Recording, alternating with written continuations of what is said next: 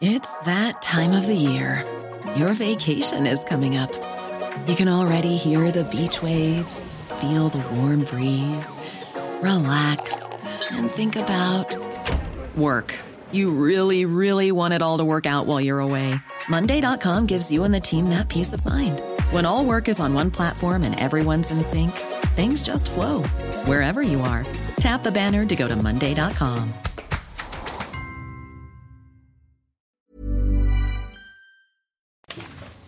Il est 6 heures sur CNews. Merci d'être avec nous. Merci de nous rejoindre. Dès le début de ce journal, nous reviendrons sur euh, ce passage à tabac de trois policiers en civil à Lyon, agressés, frappés par une cinquantaine de personnes enragées dans le quartier de la Guillotière. Ils venaient d'arrêter un, un, jeune Algérien très connu des services de police, étranger, sans domicile fixe et qui faisait l'objet d'une interdiction de territoire. On vous en dit plus dans un instant. En Gironde, les feux ne sont toujours pas fixés, mais ils ne progressent plus, ce qui a permis le retour à la teste de bûche et dans le secteur de l'Andiras de 6000 habitants. Hier soir, les premiers évacués ont, ont retrouvé leur maison, nous dira l'un des envoyés spéciaux de CNews. Vous connaissez la formule abonnez-vous en trois clics. Désormais, on pourra se désabonner en trois clics. La loi pour se désengager d'un service payant sur Internet va changer. Explication dans ce journal et commentaires de Jean-Baptiste Giraud. On reviendra aussi sur la loi sur le pouvoir d'achat qui vient d'être adoptée à l'instant. Et puis euh, le Tour de France, la bataille des Pyrénées a tenu toutes ses promesses. On a vu qui était le patron à commenter Emmanuel Macron qui était sur le Tour, sauf catastrophe. La victoire ne peut plus échapper aux Danois Vingegaard. On voit tout ça dans le JT Sport. L'agression de trois policiers dans, dans, le quartier de la Guillotière à Lyon. Les agents euh, tentaient d'interpeller un voleur et on en sait plus ce matin sur le profil de l'individu très connu des services de police Chana. Oui, il s'agit d'un Algérien sans domicile fixe de 19 ans. Il est connu des services de police pour 18 faits et avait été condamné à une interdiction de territoire. Thomas Chama. Il est 19h20 mercredi soir quand trois policiers en civil tentent d'interpeller un homme suspecté d'avoir volé un collier quelques minutes plus tôt dans le quartier de la Guillotière à Lyon. Au moment de lui passer les menottes, une cinquantaine d'individus les prennent à partie.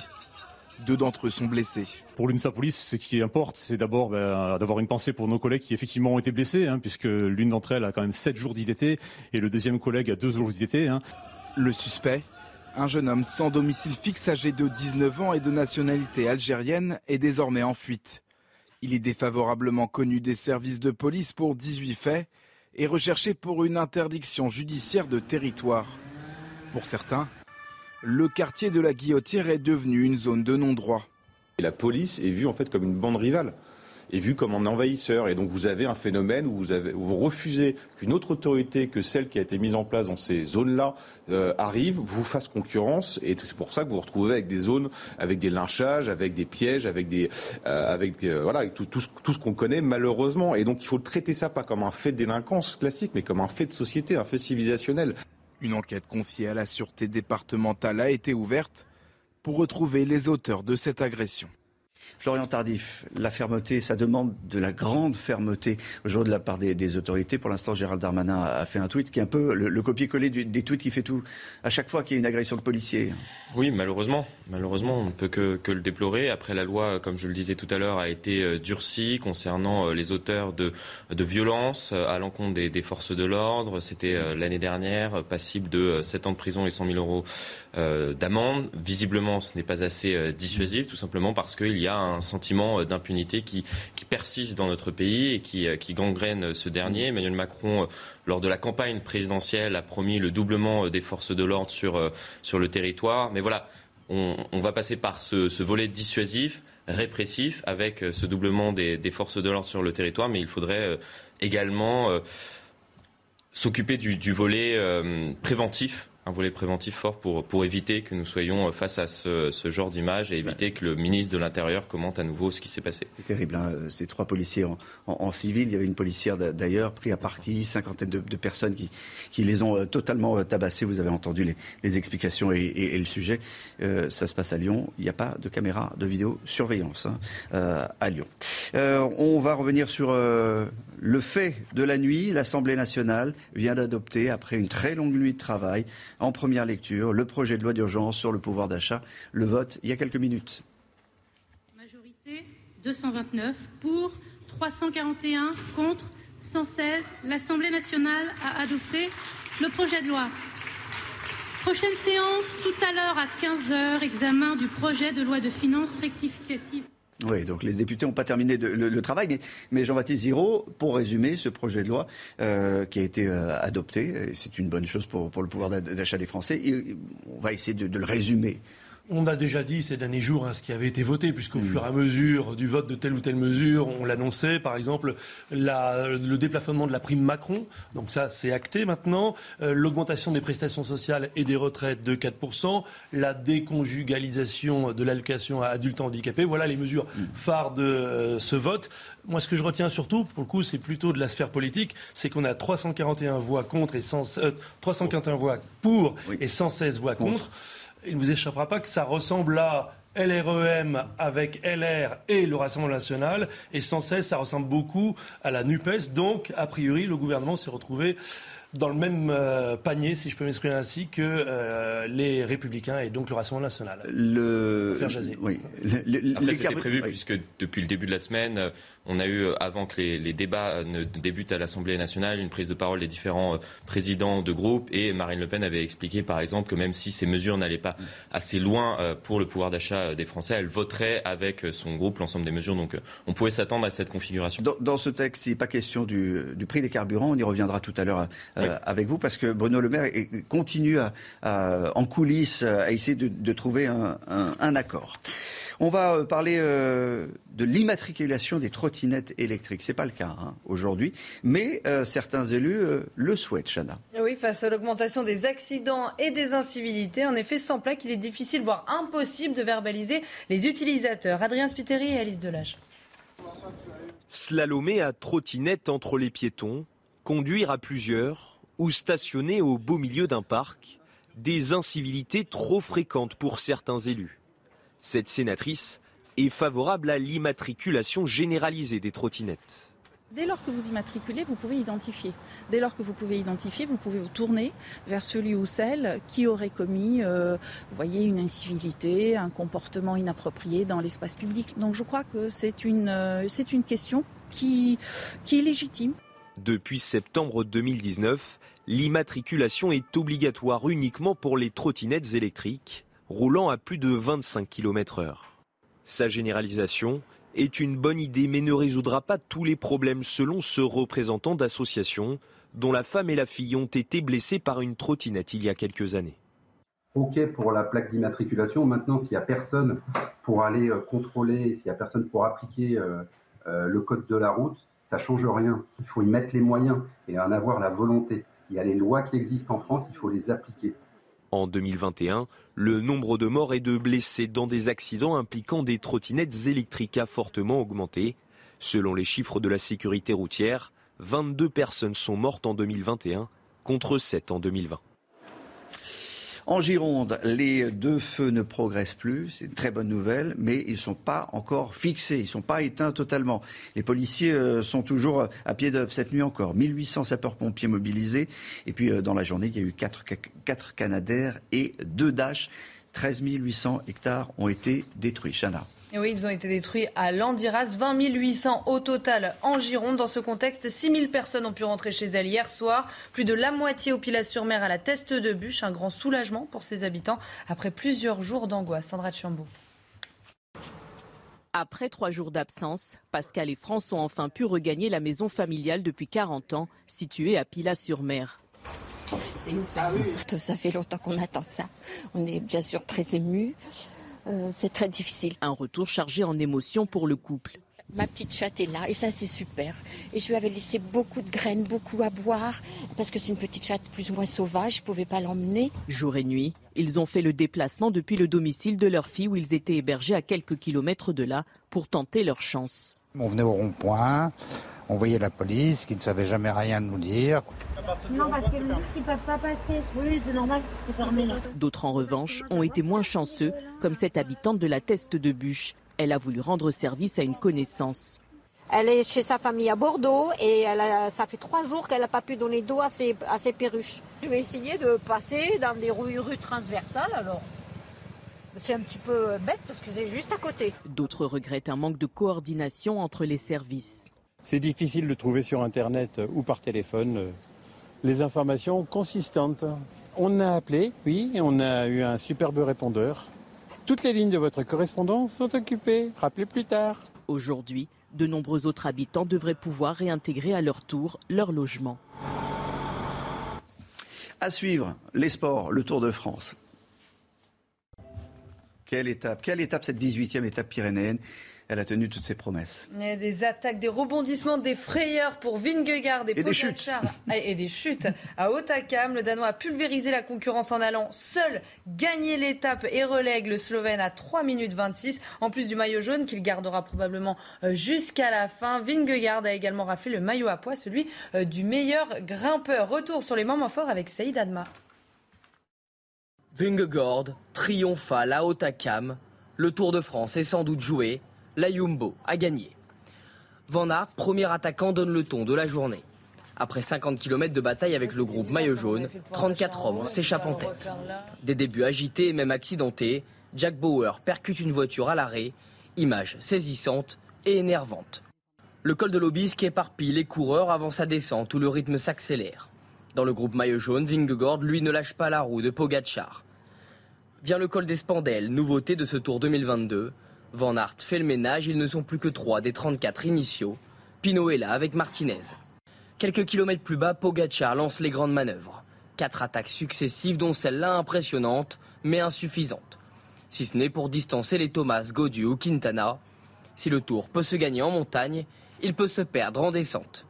Celle du col des Spandelles est périlleuse. Vingegaard manque de tomber sous la pression de Pogacar.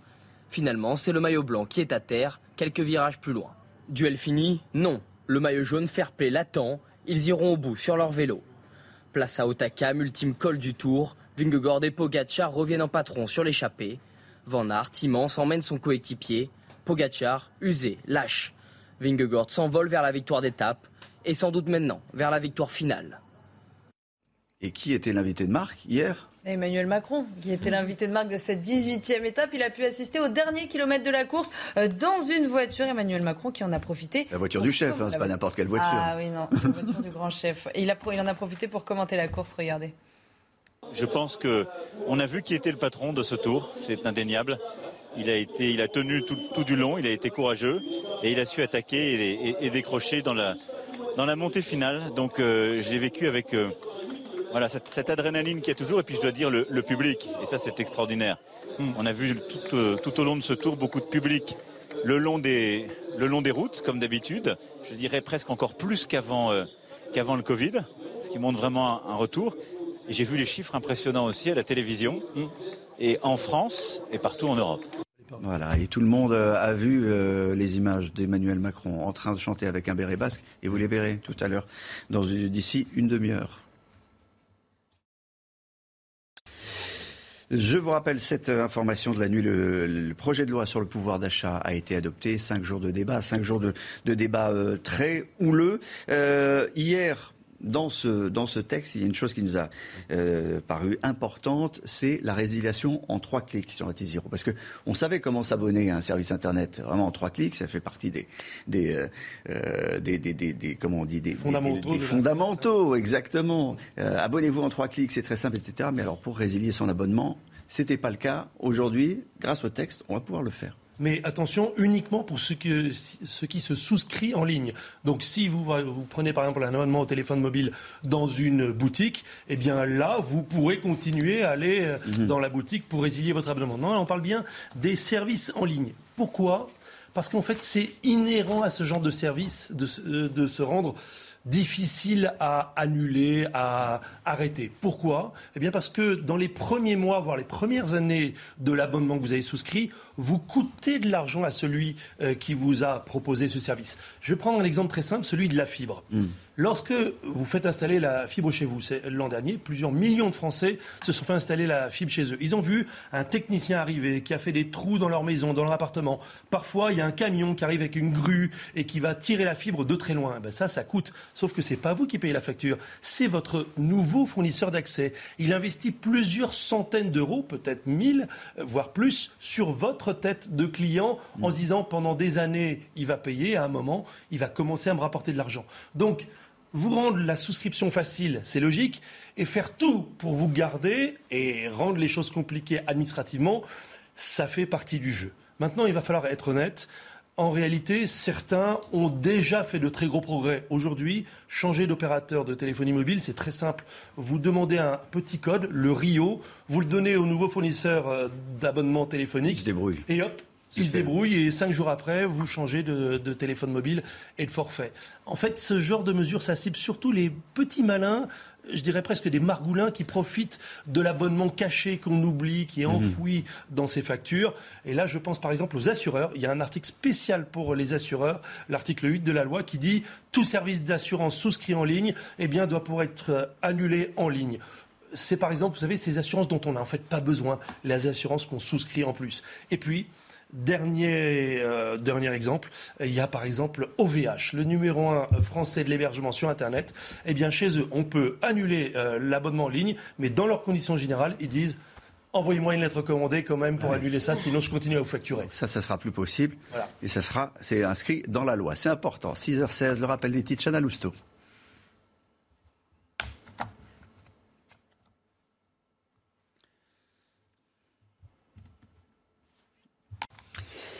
6h18, le rappel des titres sur CNews avec Chana Lousteau.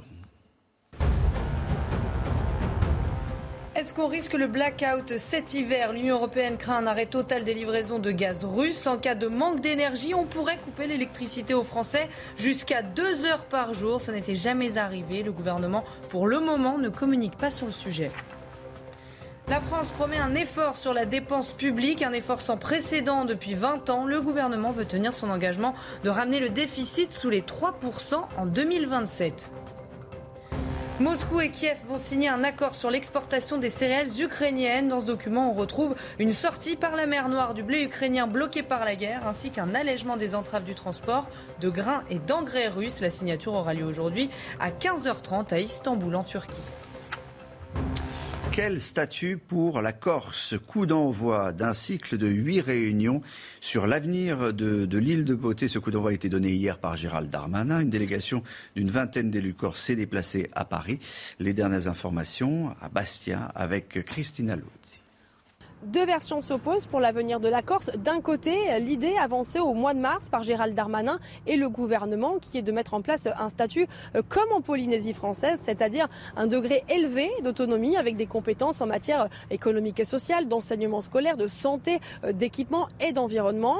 Euh, la Polynésie dispose par exemple d'une autonomie fiscale et peut donc fixer l'assiette, le taux et les modalités de recouvrement de tout impôt sans pour cela passer par le Parlement français compétent en la matière.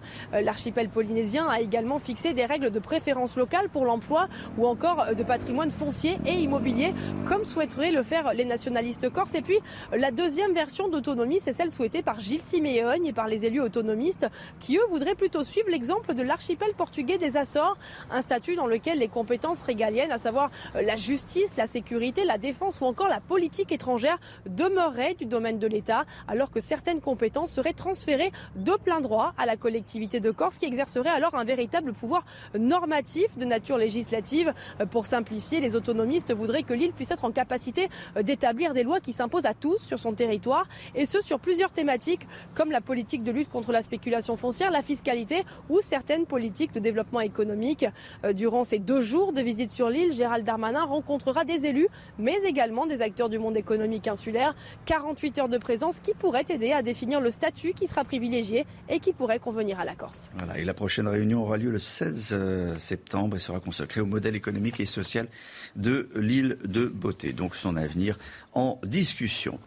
On va revenir sur les feux en Gironde. Euh, mission évacuation réussie pour les animaux du zoo du bassin d'Arcachon. Vous vous souvenez, il y a, quelques jours, Chana. Eh oui, lundi après-midi, une centaine de bénévoles avaient aidé à l'évacuation de 387 animaux. Ils ont été répartis en urgence dans les parcs les plus proches. Reportage à Douai-la-Fontaine où singes, fourmiliers et lynx sont arrivés à bon port. Jean-Michel L'équipe du bioparc de Douai-la-Fontaine est partie au zoo de la Thèse de Bûche lundi à 13h. Retour le lendemain soir avec 10 animaux. Dans cette caisse, deux fourmiliers qui ont fait un voyage de 300 km vers Angers. Romain et Elodie étaient du voyage. Quand on les a déchargés, on leur a mis leur gamelle, ils ont touché un petit peu, ils ont un peu mangé et ils sont directement partis se coucher. Ils ont besoin de se reposer maintenant et de reprendre leurs esprits, un peu comme nous aussi, hein, qui, avons, été là-bas et, et qui n'avons pas dormi pendant plus de 24 heures. Le lynx récupère lui aussi et il a le sommeil lourd. L'équipe de Douai-la-Fontaine est partie à 6, vétérinaires, soigneurs, deux chauffeurs de camion, un agent technique, tout le monde emmené par le directeur. C'était juste impensable d'imaginer euh, tous ces animaux périr dans, un, incendie. Donc euh, on s'est mobilisé et là la chaîne humaine a été extraordinaire. On a été très vite une centaine sur place. On est venu avec euh, des dizaines et des centaines de caisses de varicanelles pour transporter les animaux. Sébastien Laurent, patron du zoo voisin de la Boissière du Doré près de Nantes, était sur place lui aussi. Il faisait 44 degrés à 17h30. c'est des conditions qui sont quand même extrêmes. Normalement, on ne on met jamais d'animaux dans des, dans des caisses à des températures comme ça. Donc évidemment, on a pris des risques. 22 parcs en France accueillent les pensionnaires du zoo de la Thèse de Bûche. 380 animaux ont été répartis. Ils ne reviendront que lorsque les fumées auront totalement disparu. Voilà, Alexandra, le lynx a le sommeil lourd. Oui. Vous avez entendu. Dans un instant, le chiffre est qu'on va parler de la chute abyssale des ventes de voitures en Europe. A tout de suite. Jean-Baptiste Giraud, les ventes de voitures neuves en Europe se sont effondrées, moins 25% sur, euh, sur un an quasiment. Et ça fait des mois et des mois que ça dure, hein, ou plutôt des trimestres. Mais c'est intéressant parce que c'est un marqueur important de, notre consommation, les voitures neuves. Exactement. Euh, euh, les ventes n'en finissent pas de reculer. D'ailleurs, vous savez, ça a un impact. Quand il n'y a pas de voiture neuve, et eh ben, plus tard, il n'y a pas de voiture d'occasion. Et mm. donc, ça tend euh, ce marché de l'occasion. Mais restons sur les voitures neuves. Donc, vous ne serez pas étonné d'apprendre que c'est le diesel qui souffre le plus du recul des ventes sur le vieux continent avec moins 28%. C'est absolument du jamais vu. Désormais, seule une voiture sur six vendue en Europe au cours de l'année écoulée possédait un moteur diesel sous le capot. C'est vraiment très très peu. Euh, bien évidemment, c'est d'abord l'interdiction des moteurs diesel dans les grandes capitales européennes mmh. et euh, évidemment dans les grandes villes françaises qui a euh, dit aux clients, aux acheteurs, bah non, le diesel c'est pas une bonne idée. Les voitures à moteur essence aussi ont beaucoup de mal à se vendre, moins 22% au niveau européen, mais là c'est pour une autre raison. C'est pas que les Français ou les Allemands, les Italiens ne peuvent pas acheter de voitures, c'est tout simplement qu'elles ne sont pas disponibles parce que là pour le coup il ne vous a pas échappé que depuis des mois et des mois, il y a une pénurie euh, de composants électroniques. À l'inverse, eh bien, on a euh, un score plutôt euh, réjouissant pour la voiture électrique. Voiture électrique, évidemment. Plus 11% euh, de ventes sur un an. Alors, rien d'étonnant à cela. D'abord parce qu'il y a des aides publiques et des aides publiques qui sont parfois très, très, très, très impressionnantes. Elles peuvent atteindre jusqu'à 70-80%. 80% ah de, la voiture électrique est financée. Vous voyez, quelqu'un qui a un faible revenu fiscal de référence, qui a une vieille voiture à, refourguer, eh bien, il peut toucher jusqu'à 80% cumulant toutes les aides euh, disponibles. Et puis par ailleurs, les constructeurs automobiles, eux, disent achetez-moi des voitures électriques, puisque c'est à la mode, mais ils ont le pied lourd sur le mmh. tarif. Et quand des composants électroniques arrivent, plutôt que les mettre dans les voitures qui ont une moins bonne marge euh, à la fin, eh bien, ils les mettent sur les voitures électriques. Et donc, les, eh oui, c'est logique. Vous avez un composant, un écran, vous mmh. le mettez dans la voiture qui va vous rapporter le plus d'argent il y a quand même quelque chose qu'il faut relativiser. Aujourd'hui, en Europe, 9 voitures sur 10 qui sortent des usines ou des concessionnaires sont thermiques ou hybrides et une seule est électrique. Juste un petit mot sur les voitures justement euh, hybrides. Euh, elles représentent aujourd'hui une voiture neuve sur quatre en Europe. Euh, les ventes d'hybrides rechargeables s'effondrent. Pourquoi? Eh bien parce qu'on a découvert qu'en fait les gens ne les branchaient jamais et donc elles ne sont pas du tout vertueuses et on perd tout l'intérêt de la voiture électrique. Pas assez hybride. Voilà. Dans un instant la météo des plages et la météo d'Alexandra Blanc. À tout de suite. Les Pyrénées sont à la mode en ce moment. Le Tour de France et Alexandra Blanc. Oui, les Pyrénées, où d'ailleurs il fait beau. On l'a vu hier avec les images du président de la République, Emmanuel Macron, qui était euh, sous le soleil des Pyrénées-Atlantiques. On retrouve ce matin un temps lumineux. Alors on a un temps un petit peu plus nuageux hein, qui va arriver dans le courant de la matinée avec une poche d'air froid en altitude qui va engendrer quelques nuages, mais aussi quelques orages, notamment sur le nord-ouest du pays. Alors ce matin, 13 départements restent placés sous surveillance parce que oui, la canicule, on en parle un petit peu moins, mais elle sévit toujours sur le sud-est et encore en remontant vers le Lyonnais avec des températures qui vont localement dépasser les 37-38 degrés, notamment entre Lyon et la région nimoise. Température déjà élevée, notamment entre la Côte d'Azur et la Corse avec 26 degrés. Alors ce matin, on retrouve, je vous le disais, un temps partiellement nuageux sur la façade ouest. On pourrait localement avoir quelques petits orages entre la Vendée et la Normandie. Et puis dans l'après-midi, principalement entre 18h et 22h, on va avoir des orages sur les régions du nord, principalement entre la Normandie, les Hauts-de-France ou encore en allant vers les régions centrales. Dans le sud, toujours du grand beau d'excellentes conditions au pied des Pyrénées, notamment autour du golfe du Lion ou encore entre la Côte d'Azur et euh, la Corse. Les températures correctes ce matin, pas de grande chaleur, excepté euh, sur la Côte d'Azur où là vous avez déjà 26 degrés, mais en moyenne 17-18 degrés sur les régions euh, du nord-est et 14 degrés pour la région lilloise. Dans l'après-midi, attention, de nouveau de la chaleur sur le sud-est du pays, 36, 37 degrés notamment entre Lyon et Grenoble, 35 degrés à Marseille, 34 degrés en Corse, grande chaleur dans le sud-est, tandis que c'est un petit peu plus respirable à l'ouest avec 23 degrés à Biarritz ou encore 27 degrés à Bordeaux avec attention le retour d'un petit peu de vent aujourd'hui. La suite du programme, conditions météo estivales ce week-end, il fera beau, surtout pour la journée de dimanche, avant une petite dégradation prévue lundi avec le retour de quelques orages. Il est 6h30 sur CNews. Merci d'être avec nous. La suite de votre matinale et dès le début de ce journal, on vous révélera que la France risque des coupures d'électricité cet hiver. Les autorités ne communiquent pas là-dessus, mais en coulisses, on s'y prépare. Explication dans un instant. Violente rix à la machette à Montpellier, en pleine rue. La circulation du tram a été interrompue. Une bagarre entre dealers, probablement, nous dit le maire de Montpellier. Les caméras de surveillance de la ville ont permis l'interpellation de deux individus, mais vous verrez que les images sont d'une violence inouïe. La grande distribution monte-t-elle artificiellement les prix de certains produits? Un rapport sénatorial estime que les prix sont plus élevés que la simple hausse des transports et des matières premières. Nous sommes allés vérifier dans les rayons. Et puis le Grand Prix de France est au Castellet ce week-end. Un Grand Prix qui sera diffusé en clair sur C8 dimanche à 15h et sur Canal+, bien évidemment. La star des commentateurs de F1, Julien Fabreau, vous fera découvrir combien de caméras équipent les Super Formule 1. Un véritable studio de télévision pour donner aux téléspectateurs les meilleures sensations. Question importante qu'on vous pose et qu'on se pose aujourd'hui, est-ce qu'on risque un blackout, des coupures d'électricité cet hiver? Chana On pourrait couper l'électricité aux Français jusqu'à deux heures par jour. Le gouvernement, pour le moment, ne communique pas sur ce sujet. Thomas Chama. Avec la menace de l'interruption de livraison du gaz russe, l'hypothèse d'un manque d'énergie cet hiver est de plus en plus crédible. Le président de la commission de régulation de l'énergie l'a dit, hein, et est quand même très pessimiste à ce niveau-là. il y a plusieurs raisons à cela. D'abord, le risque de coupure euh, d'électricité qui est réel côté, euh, côté Russie. Euh, il faut savoir qu'on importe hein, quand même 17% de notre gaz.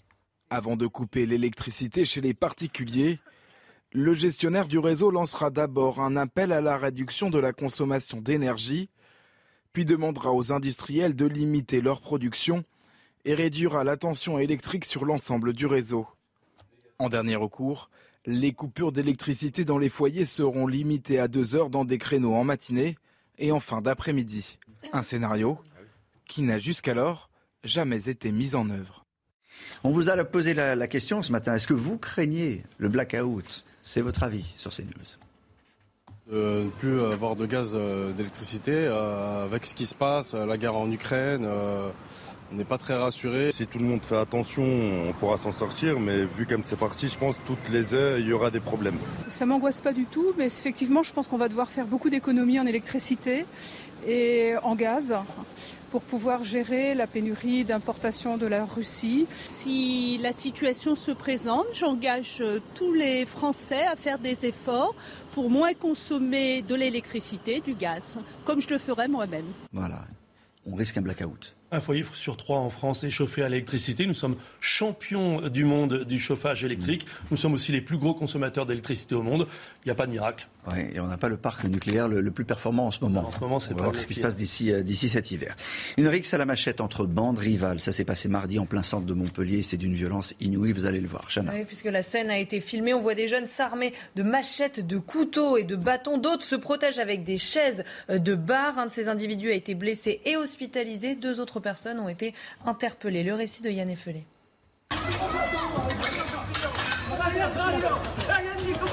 Deux hommes armés en plein jour, dont l'un avec une machette. La scène se déroule mardi au centre-ville de Montpellier. Une bagarre aurait d'abord éclaté entre plusieurs jeunes. D'abord des coups de bâton, puis apparaît une machette. Deux groupes semblent se faire face. Certains tentent de se protéger et repousser les assauts avec les chaises d'un bar voisin. Je suis buraliste. Moi, de mon côté, ben, j'ai beau essayer de rester diplomate. Ben, eux me font comprendre qu'ils sont chez eux et que j'aurai jamais le dernier mot. Donc, euh, ouais, il y a vraiment ce côté d'insécurité euh, constamment, au quotidien. Une fois, j'ai sorti l'écro, on va dire. Eh ben, c'est parti à coup de bouteille, ils m'ont cassé la vitrine. La bagarre a nécessité l'arrêt du tramway dans les deux sens. Pour le maire de Montpellier, le trafic de drogue est en cause. Cette rixe a conduit euh, euh, une personne à être prise en charge par les services de secours. Euh, cette personne est encore hospitalisée. Je constate qu'elle ne porte pas euh, plainte contre son agresseur, ce qui euh, euh, accrédite la thèse euh, que c'est un règlement de compte entre dealers. La police est mobilisée pour retrouver l'homme à la machette. Elle annonce deux arrestations.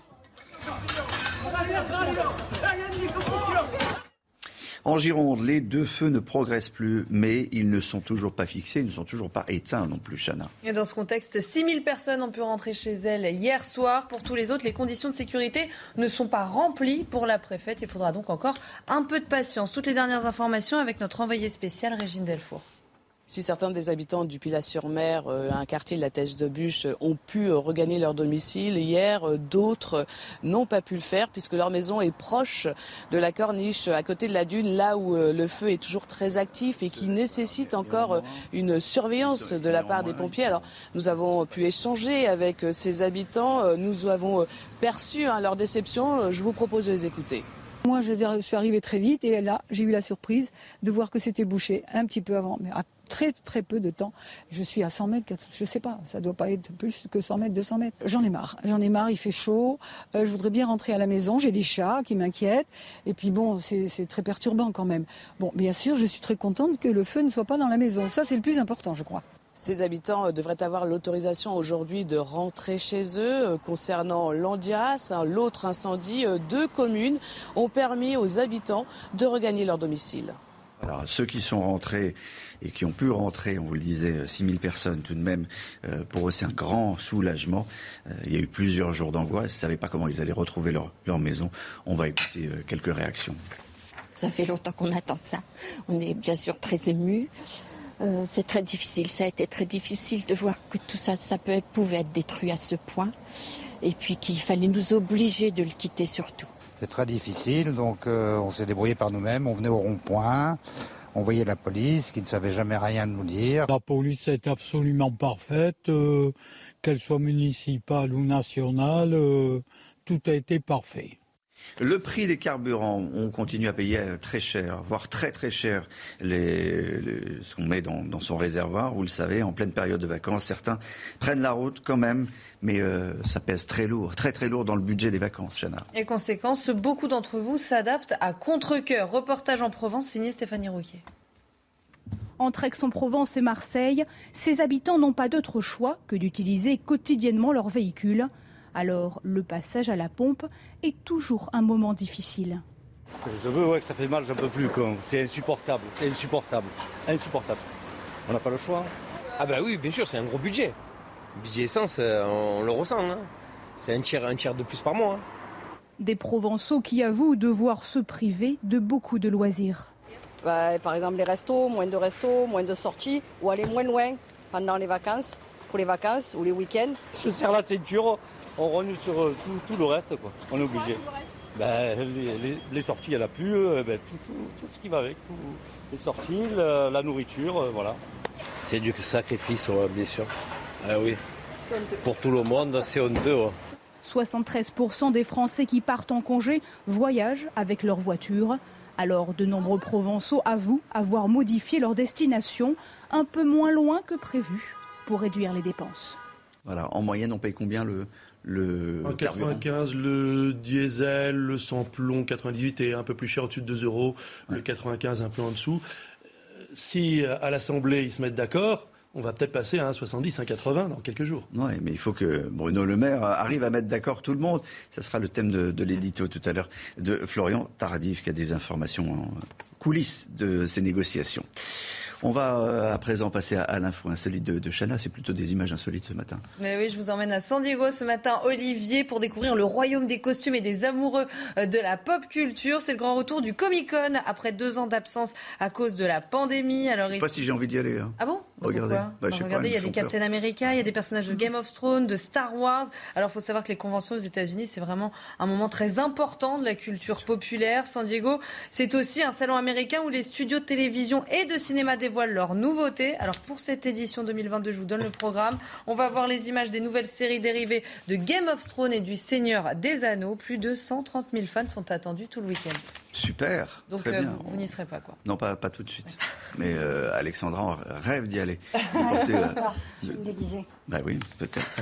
Dans un instant, euh, d'autres infos sur, sur CNews. Les sports, évidemment, on va parler du, du Grand Prix de, Formule 1 de France. Ça se passe au, au Castellet. Vous allez voir, visite exclusive de l'un des stands. On sera à côté d'une super alpine grâce aux au commentaires des Florian Fabreau de Canal+. Voilà, la 70e édition du Grand Prix de France de Formule 1, ça démarre aujourd'hui euh, pour euh, les, essais. Et puis euh, le rendez-vous, c'est surtout dimanche. C'est au Castellet. Oui, c'est au Castellet. Ça se déroulera au Castellet pour cette deuxième édition de la Summer Race. Alors qui de Max Verstappen ou Charles Leclerc sortira vainqueur de ce Grand Prix? La réponse dimanche, vous l'avez dit. En attendant, Julien Febro nous fait découvrir l'envers du décor de la Formule 1 avec aujourd'hui un gros plan sur les caméras embarquées. Ça se passe dans une Alpine. Regardez. C'est week-end de Formule 1, de Grand Prix de France ici au Castellet euh, ce week-end. Et évidemment, pour vous offrir le meilleur de la Formule 1 sur les antennes de Canal, on vous fait découvrir l'envers du décor, ce qui vous plonge dans l'action. Ce sont ces fameuses caméras embarquées. Il y en a sur les 20 monoplaces présentes en Formule 1. Et je voulais vous en faire faire le tour. Voyez d'abord sur cet aileron avant, nous sommes chez Alpine. Voyez ces petites ailettes en forme d'aile d'avion. Eh bien, elles contiennent euh, ces caméras qui offrent évidemment des plans au ras du sol pour vivre les quelques 350 km/h les, pilotes ici. Et puis on va rentrer maintenant dans le garage sur la voiture de Fernando Alonso et regardez au-dessus de la tête du pilote, et eh bien vous avez une double caméra, l'une qui filme vers la piste, dans le sens de la piste, et l'autre vers l'aileron arrière et sur le côté, sur le capot moteur, là où il y a le petit logo A, une autre caméra qui filme d'encore plus près le casque et les mains du pilote sur le volant. Et puis modernité et miniaturisation oblige, les caméras sont devenues de plus en plus petites et on peut les loger dans des endroits incroyables. C'est comme ça que depuis l'année dernière, sur les antennes de Canal, vous avez découvert dans le casque des pilotes, à hauteur des yeux du pilote, des caméras embarquées. Là, c'est de la totale immersion. Et puis, il y a quelques courses de cela. Vous avez également pu découvrir une caméra sur le pied des pilotes. En l'occurrence, c'était sur ceux de Lando Norris pour voir eh bien, le travail d'artiste des deux pieds l'un sur l'accélérateur, l'autre sur le frein, pour comprendre encore plus ce qu'est le pilotage d'une Formule 1. Fébro, euh, je m'excuse d'avoir appelé euh, Fabien tout à l'heure, mais c'est génial. C'est quand même, euh, c'est quand même des, studios télé maintenant les les, les, Formule 1. Il faut ajouter les commentaires de Julien et les commentaires de, Julien sont absolument géniaux et c'est à suivre. Ah bah sur, sur Canal et sur C8. Oui, ça sera pour la première fois en direct, en clair, à 15h, à suivre sur, sur C8. Et puis pour les abonnés, évidemment, de Canal, qui ont l'habitude de, de, retrouver Julien. Ils ne seront pas déçus. 15h, puis les commentaires avant et les commentaires après. La grande distribution monte-t-elle artificiellement les prix de certains produits? Reportage dans un instant. Restez bien avec nous. L'inflation en France, et vous l'avez tous remarqué hein, dans vos caddies, les prix augmentent et augmentent très fort. On va en reparler dans un instant, juste après le rappel des titres de Chana Lousteau. L'agression de trois policiers dans le quartier de la Guillotière à Lyon. Les agents tentaient d'interpeller un voleur et on en sait plus ce matin sur le profil de cet individu. Il s'agit d'un Algérien sans domicile fixe de 19 ans. Il est connu des services de police pour 18 faits et avait été condamné à une interdiction de territoire. Deux canons César livrés par la France pour l'Ukraine seraient aux mains des Russes. C'est ce qu'affirme le président du Bélarus, Alexandre Loukachenko. Information invérifiable pour le moment. La France a déjà livré 12 canons César à l'Ukraine. Six autres sont en route. Donald Trump doit être tenu responsable de l'attaque du Capitole. C'est ce qu'a déclaré le président de la commission d'enquête parlementaire sur l'assaut du 6 janvier 2021. Selon lui, l'ancien président américain a ouvert les vannes au désordre et à la corruption. Le rapport final de la commission sera rendu à l'automne. On paye très cher tout ce qu'on a dans, notre caddie, on s'en est tous euh, rendus compte. Mais est-ce que certains distributeurs, la grande distribution, n'en profiteraient pas un peu? C'est en tout cas ce que révèle un rapport du Sénat. Le Sénat dit oui. Dans ce rapport, les prix de la grande distribution sont gonflés sans raison. Explication Jeanne Cancard.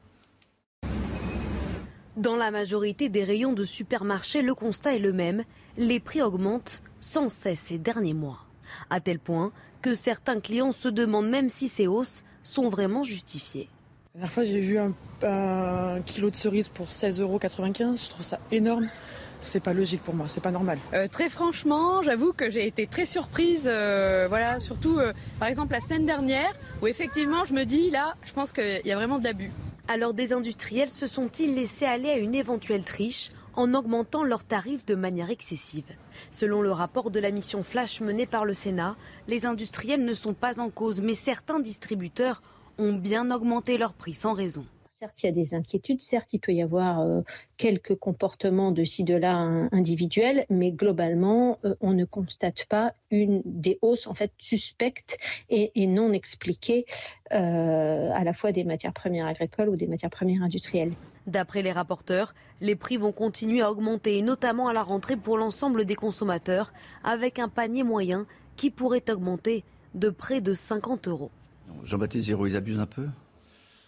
C'est un équilibrage. Lorsque hmm. vous n'augmentez pas le prix de la confiture euh, premier prix, marque distributeur, bah forcément vous rattrapez sur euh, la marque avec un pot en forme de, vous savez, un Napacaro.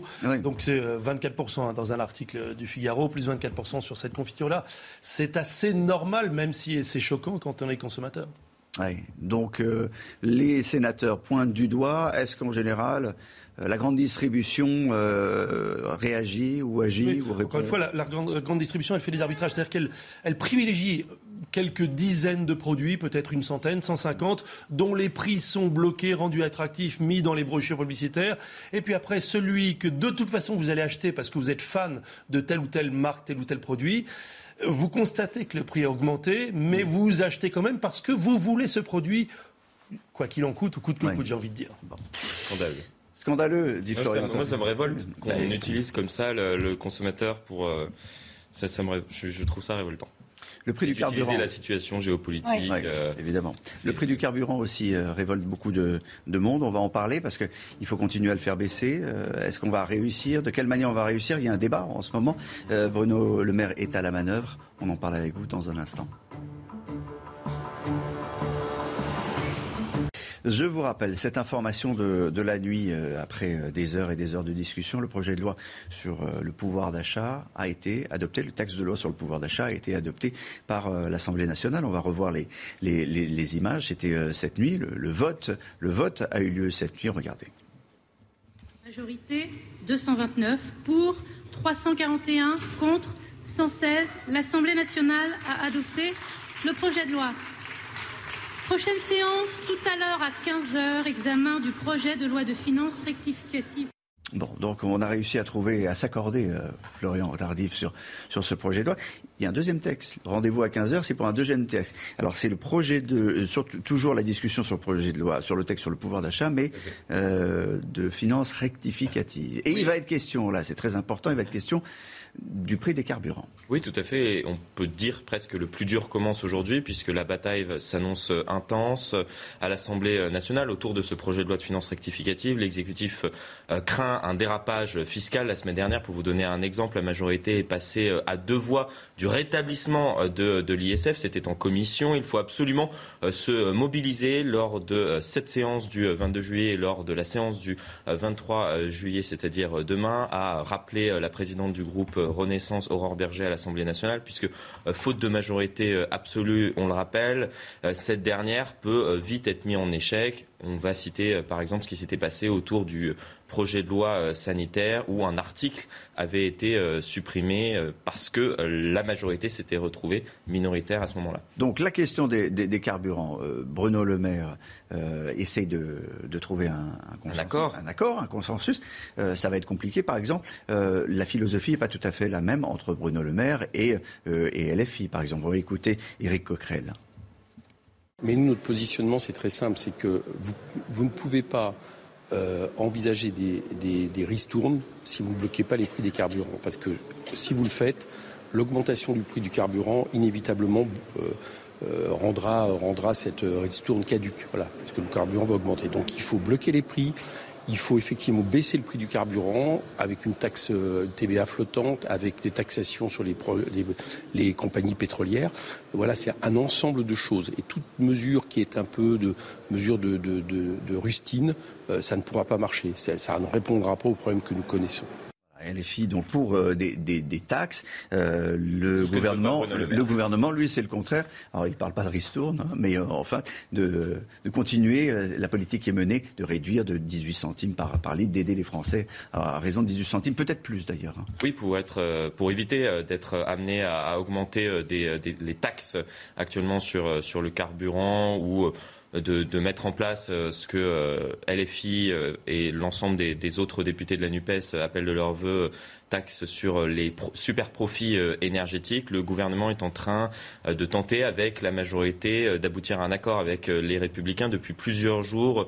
Cette dernière est en train de, négocier avec le président du groupe Les Républicains, Olivier Marlex. Un accord est en train d'être euh, discuté sur un dispositif, est en train d'être négocié sur un dispositif transitoire. Il concerne justement, vous y faisiez référence à l'instant, la remise sur les carburants qui a été euh, mis en place euh, au printemps dernier de 18 centimes qui doit être prolongé normalement, puis progressivement être remplacé par une aide ciblée qui concernerait les Français qui doivent utiliser leur voiture pour se rendre au travail. L'exécutif est prêt à faire un geste, m'explique-t-on dans l'entourage de ce dernier, si et seulement si cela n'entraîne pas euh, de dépenses supplémentaires. Bruno Le Maire est prêt à jouer le bad guy, m'explique-t-on, au sein euh, du gouvernement pour euh, préserver les finances publiques. L'exécutif qui demandera également, c'est important de, de, le souligner, aux deux entreprises qui ont réalisé des profits importants, Total Energy et CMA CGM, de faire des gestes supplémentaires en direction des consommateurs. Il y a eu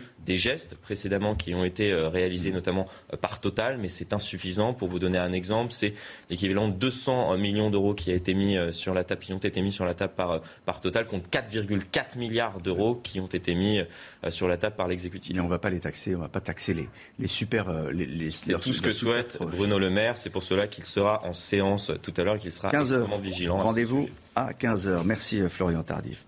Tout de suite, c'est l'instant musique avec une nouvelle rubrique cet été, vous le savez, ce sont les tubes des années 80. Chana. Et ce matin, on vous fait découvrir ou redécouvrir un titre connu de, Jean, de Michel Sardou, ça s'appelle Chanteur de jazz. C'est pas Michel Jonas plutôt? Comment? Chanteur de jazz? Bah, C'est Sardou ou Jonas? C'est Jonas, chanteur de jazz. Je que c'est Jonas. C'est mais... Fabien Lecoeur qui nous le... La météo, on va à Paris où il va faire beau. Oui, il va faire beau, mais quelques nuages auront tendance néanmoins à s'accrocher. Un petit peu à l'image d'hier, Olivier. Hier, le temps est resté assez brumeux. Et aujourd'hui, on va retrouver une alternance de nuages et d'éclaircies avec ce matin un temps partiellement nuageux. On aura également quelques petites averses dans le courant de la soirée. D'ailleurs, 13 départements restent placés en vigilance pour la canicule. Et puis, nous avons cette petite nouveauté. Attention, retour des orages euh, cet après-midi, principalement sur les régions du nord, entre la Normandie et les Hauts-de-France. Entre 18h et 22h, on va pouvoir avoir des orages localement assez violent. Et puis cette chaleur qui se maintient entre les Bouches-du-Rhône, le Var ou encore en remontant vers les Savoies. Alors au programme ce matin, un temps assez nuageux, notamment du côté de Paris ou encore sur les régions du Nord. Quelques nuages également sur la façade ouest. C'est un petit peu d'instabilité entre la Vendée et euh, la Normandie. Et puis dans l'après-midi, de nouveau des orages bien localisés sur les régions du Nord. Ça pourrait localement un petit peu toucher aussi le massif central. Et puis partout ailleurs, plein soleil, notamment entre la Lorraine, l'Alsace ou encore le Lyonnais, ainsi qu'en allant autour du golfe du Lyon. On aura également quelques éclaircies au pied des Pyrénées ou encore sur le Pays Basque. Les températures correctes ce matin, pas de grande chaleur, excepté autour du golfe du Lyon, où là c'est déjà assez doux, assez chaud, avec 24, 25, voire même 26 degrés sur le nord. C'est correct, 14 degrés en moyenne pour Lille ou encore 12 degrés en Bretagne. Et dans l'après-midi, attention, ces températures qui restent donc caniculaires dans le sud-est. Regardez, 35 degrés en moyenne pour Marseille, 37 degrés entre Grenoble et Lyon. Localement, 34 degrés à Ajaccio. Il fait chaud également sur le Languedoc-Roussillon avec en moyenne 34 degrés. C'est plus respirable à l'ouest avec 22 degrés euh, pour La Rochelle ou encore 23 degrés à Biarritz. La suite du programme, un beau week-end en perspective avec d'ailleurs le retour de la chaleur prévu dimanche après-midi sur les régions du Nord mais également dans le Sud avant une petite dégradation prévue à partir de lundi. Il est presque 7 heures sur euh, CNews. Merci d'être avec nous. La suite de votre matinale avec euh, cette information de la nuit. L'Assemblée nationale a adopté très tôt ce matin en première lecture le projet de loi d'urgence sur le pouvoir d'achat.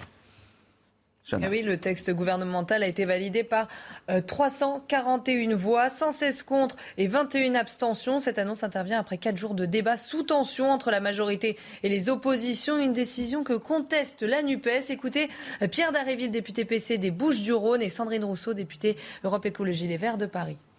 Il y a beaucoup d'attentes. Il y avait beaucoup d'attentes et il y aura beaucoup de désillusions. Vous aviez annoncé une loi exceptionnelle sur le pouvoir d'achat. C'est une loi vide des mesures nécessaires. C'est une loi d'affichage. C'est une loi qui fait semblant. C'est aussi une loi qui porte des germes toxiques. Ce que nous dit ce texte, c'est que vous ne voulez pas changer de cap. Un monde nous sépare, celui de la lucidité et de l'ambition. Nous voulions une loi du pouvoir d'achat ambitieuse, nous avons des miettes. Nous voulions une transformation écologique, nous avons du CO2. Je vous le dis ici, vous faites une erreur historique. Notre société va mal et au fond, vous y êtes totalement indifférent. Voilà, un mot de commentaire, euh, Florian Tardif. On rappelle euh, le vote 341 voix pour, 116 contre, 21 abstentions. Bon, tout, la NUPES a voté contre à peu près. Hein. Oui, on pouvait s'y attendre euh, depuis euh, les euh, premières déclarations qui ont été faites avant que les débats ne débutent. C'était lundi, déclaration des différents présidents de groupe où très clairement au sein de la NUPES, on a expliqué qu'on voterait contre ces mesures en faveur du pouvoir d'achat tout simplement parce qu'elles n'allaient pas assez euh, loin pour préserver euh, le pouvoir d'achat euh, des Français, alors que la position des Républicains et du Rassemblement national était, c'est ce qu'a expliqué en tout cas Marine Le Pen lorsqu'elle a pris la parole lundi, de dire que ce n'était pas suffisant, mais que c'était moins que rien. C'est pour cela que, que, les députés du Rassemblement national, ainsi que les députés les, Républicains, même si on verra ça tout à l'heure dans, dans, le détail, ont voté avec, avec la majorité en faveur de ce texte. Deux réactions. de... On va aller voir tout de suite. Laurent Jacobelli avec mes collègues députés du Rassemblement national. Euh, nous avons bataillé pour vous rendre votre argent face à une majorité qui n'a toujours rien compris au quotidien des Français. Puis autre, autre réaction, celle d'Adrien Quatennens. Après l'ivresse médiatique autour d'un projet de loi pour protéger le pouvoir d'achat, la gueule de bois pour les Français. Un projet de loi qui entérine et aggrave la baisse du pouvoir d'achat avec une prime charbon et gaz de schiste. Jean-Baptiste Giraud on a euh, un certain nombre de, euh, de, de, lois, de, textes plutôt, euh, qui, vont, qui sont sous, sous l'inflation. C'est-à-dire que euh, les, indices mmh. sont à 4%, ce qu'on va redistribuer aux Français est autour de 4%, avec l'inflation est à plus de 5%. Et pourtant, ça va coûter des milliards et des milliards. Et c'est un engagement de dépenses qui va peser sur le budget cette année, d'où le projet de loi rectificatif de tout à l'heure, 15 heures, et qui va peser sur les années à venir. Parce que quand on vous donne 4% une année, on ne vous les retire pas l'année prochaine. Donc, on met 4% en plus sur la table sur euh, les prestations sociales, sur les retraites, sur l'allocation adulte handicapé, euh, sur mm. tout un tas de prestations sociales. Mais ça va coûter très très très cher. Et oui, l'inflation est plus élevée. Mm. Mais je dirais, on ne peut pas faire grand-chose. Il y a une autre chose qui a disparu de toutes les discussions. C'est le mot taxe carbone. Mm-hmm. Là, on n'en parle plus. Hein. Alors qu'à une époque, ça a mis des millions de Français dans la rue avec leurs gilets jaunes. Là, on n'agite plus euh, le chiffon rouge, jaune. Bah, à propos de, jaune, on va parler du, Tour de France et du maillot jaune. Le Tour de France, la 18e étape, qui a tenu toutes ses promesses. Il y a eu des attaques, des rebondissements, des frayeurs pour Vingegaard et Pogacar à Otakam. Le Danois a pulvérisé la concurrence en allant seul gagner l'étape et relègue le Slovène à 3 minutes 26, en plus du maillot jaune qu'il gardera probablement jusqu'à la fin. Vingegaard a également raflé le maillot à poids, celui du meilleur grimpeur. Retour sur les moments forts avec Saïd Amda. Vingegaard triomphal à Otakam le Tour de France est sans doute joué. La Jumbo a gagné. Van Aert, premier attaquant, donne le ton de la journée. Après 50 km de bataille avec le groupe Maillot Jaune, 34 hommes s'échappent en tête. Des débuts agités et même accidentés, Jack Bauer percute une voiture à l'arrêt, image saisissante et énervante. Le col de l'Obisque éparpille les coureurs avant sa descente où le rythme s'accélère. Dans le groupe Maillot Jaune, Vingegaard, lui, ne lâche pas la roue de Pogacar. Vient le col des Spandelles, nouveauté de ce Tour 2022. Van Aert fait le ménage, ils ne sont plus que trois des 34 initiaux. Pinot est là avec Martinez. Quelques kilomètres plus bas, Pogacar lance les grandes manœuvres. Quatre attaques successives, dont celle-là impressionnante, mais insuffisante. Si ce n'est pour distancer les Thomas, Gaudu ou Quintana. Si le Tour peut se gagner en montagne, il peut se perdre en descente. Celle du col d'Espandel est périlleuse. Vingegaard manque de tomber sous la pression de Pogachar. Finalement, c'est le maillot blanc qui est à terre, quelques virages plus loin. Duel fini Non. Le maillot jaune fair play l'attend. Ils iront au bout sur leur vélo. Place à Otakam, ultime col du tour. Vingegaard et Pogacar reviennent en patron sur l'échappée. Van Aert, immense, emmène son coéquipier. Pogacar, usé, lâche. Vingegaard s'envole vers la victoire d'étape et sans doute maintenant vers la victoire finale. Emmanuel Macron était sur cette étape, Chana. Oui, c'était l'invité d'honneur de cette 18e étape et dernière étape des Pyrénées. Le chef de l'État, béret basque sur la tête, a donné de la voix. Regardez. L'honneur pour nous de chanter pour le président de la République.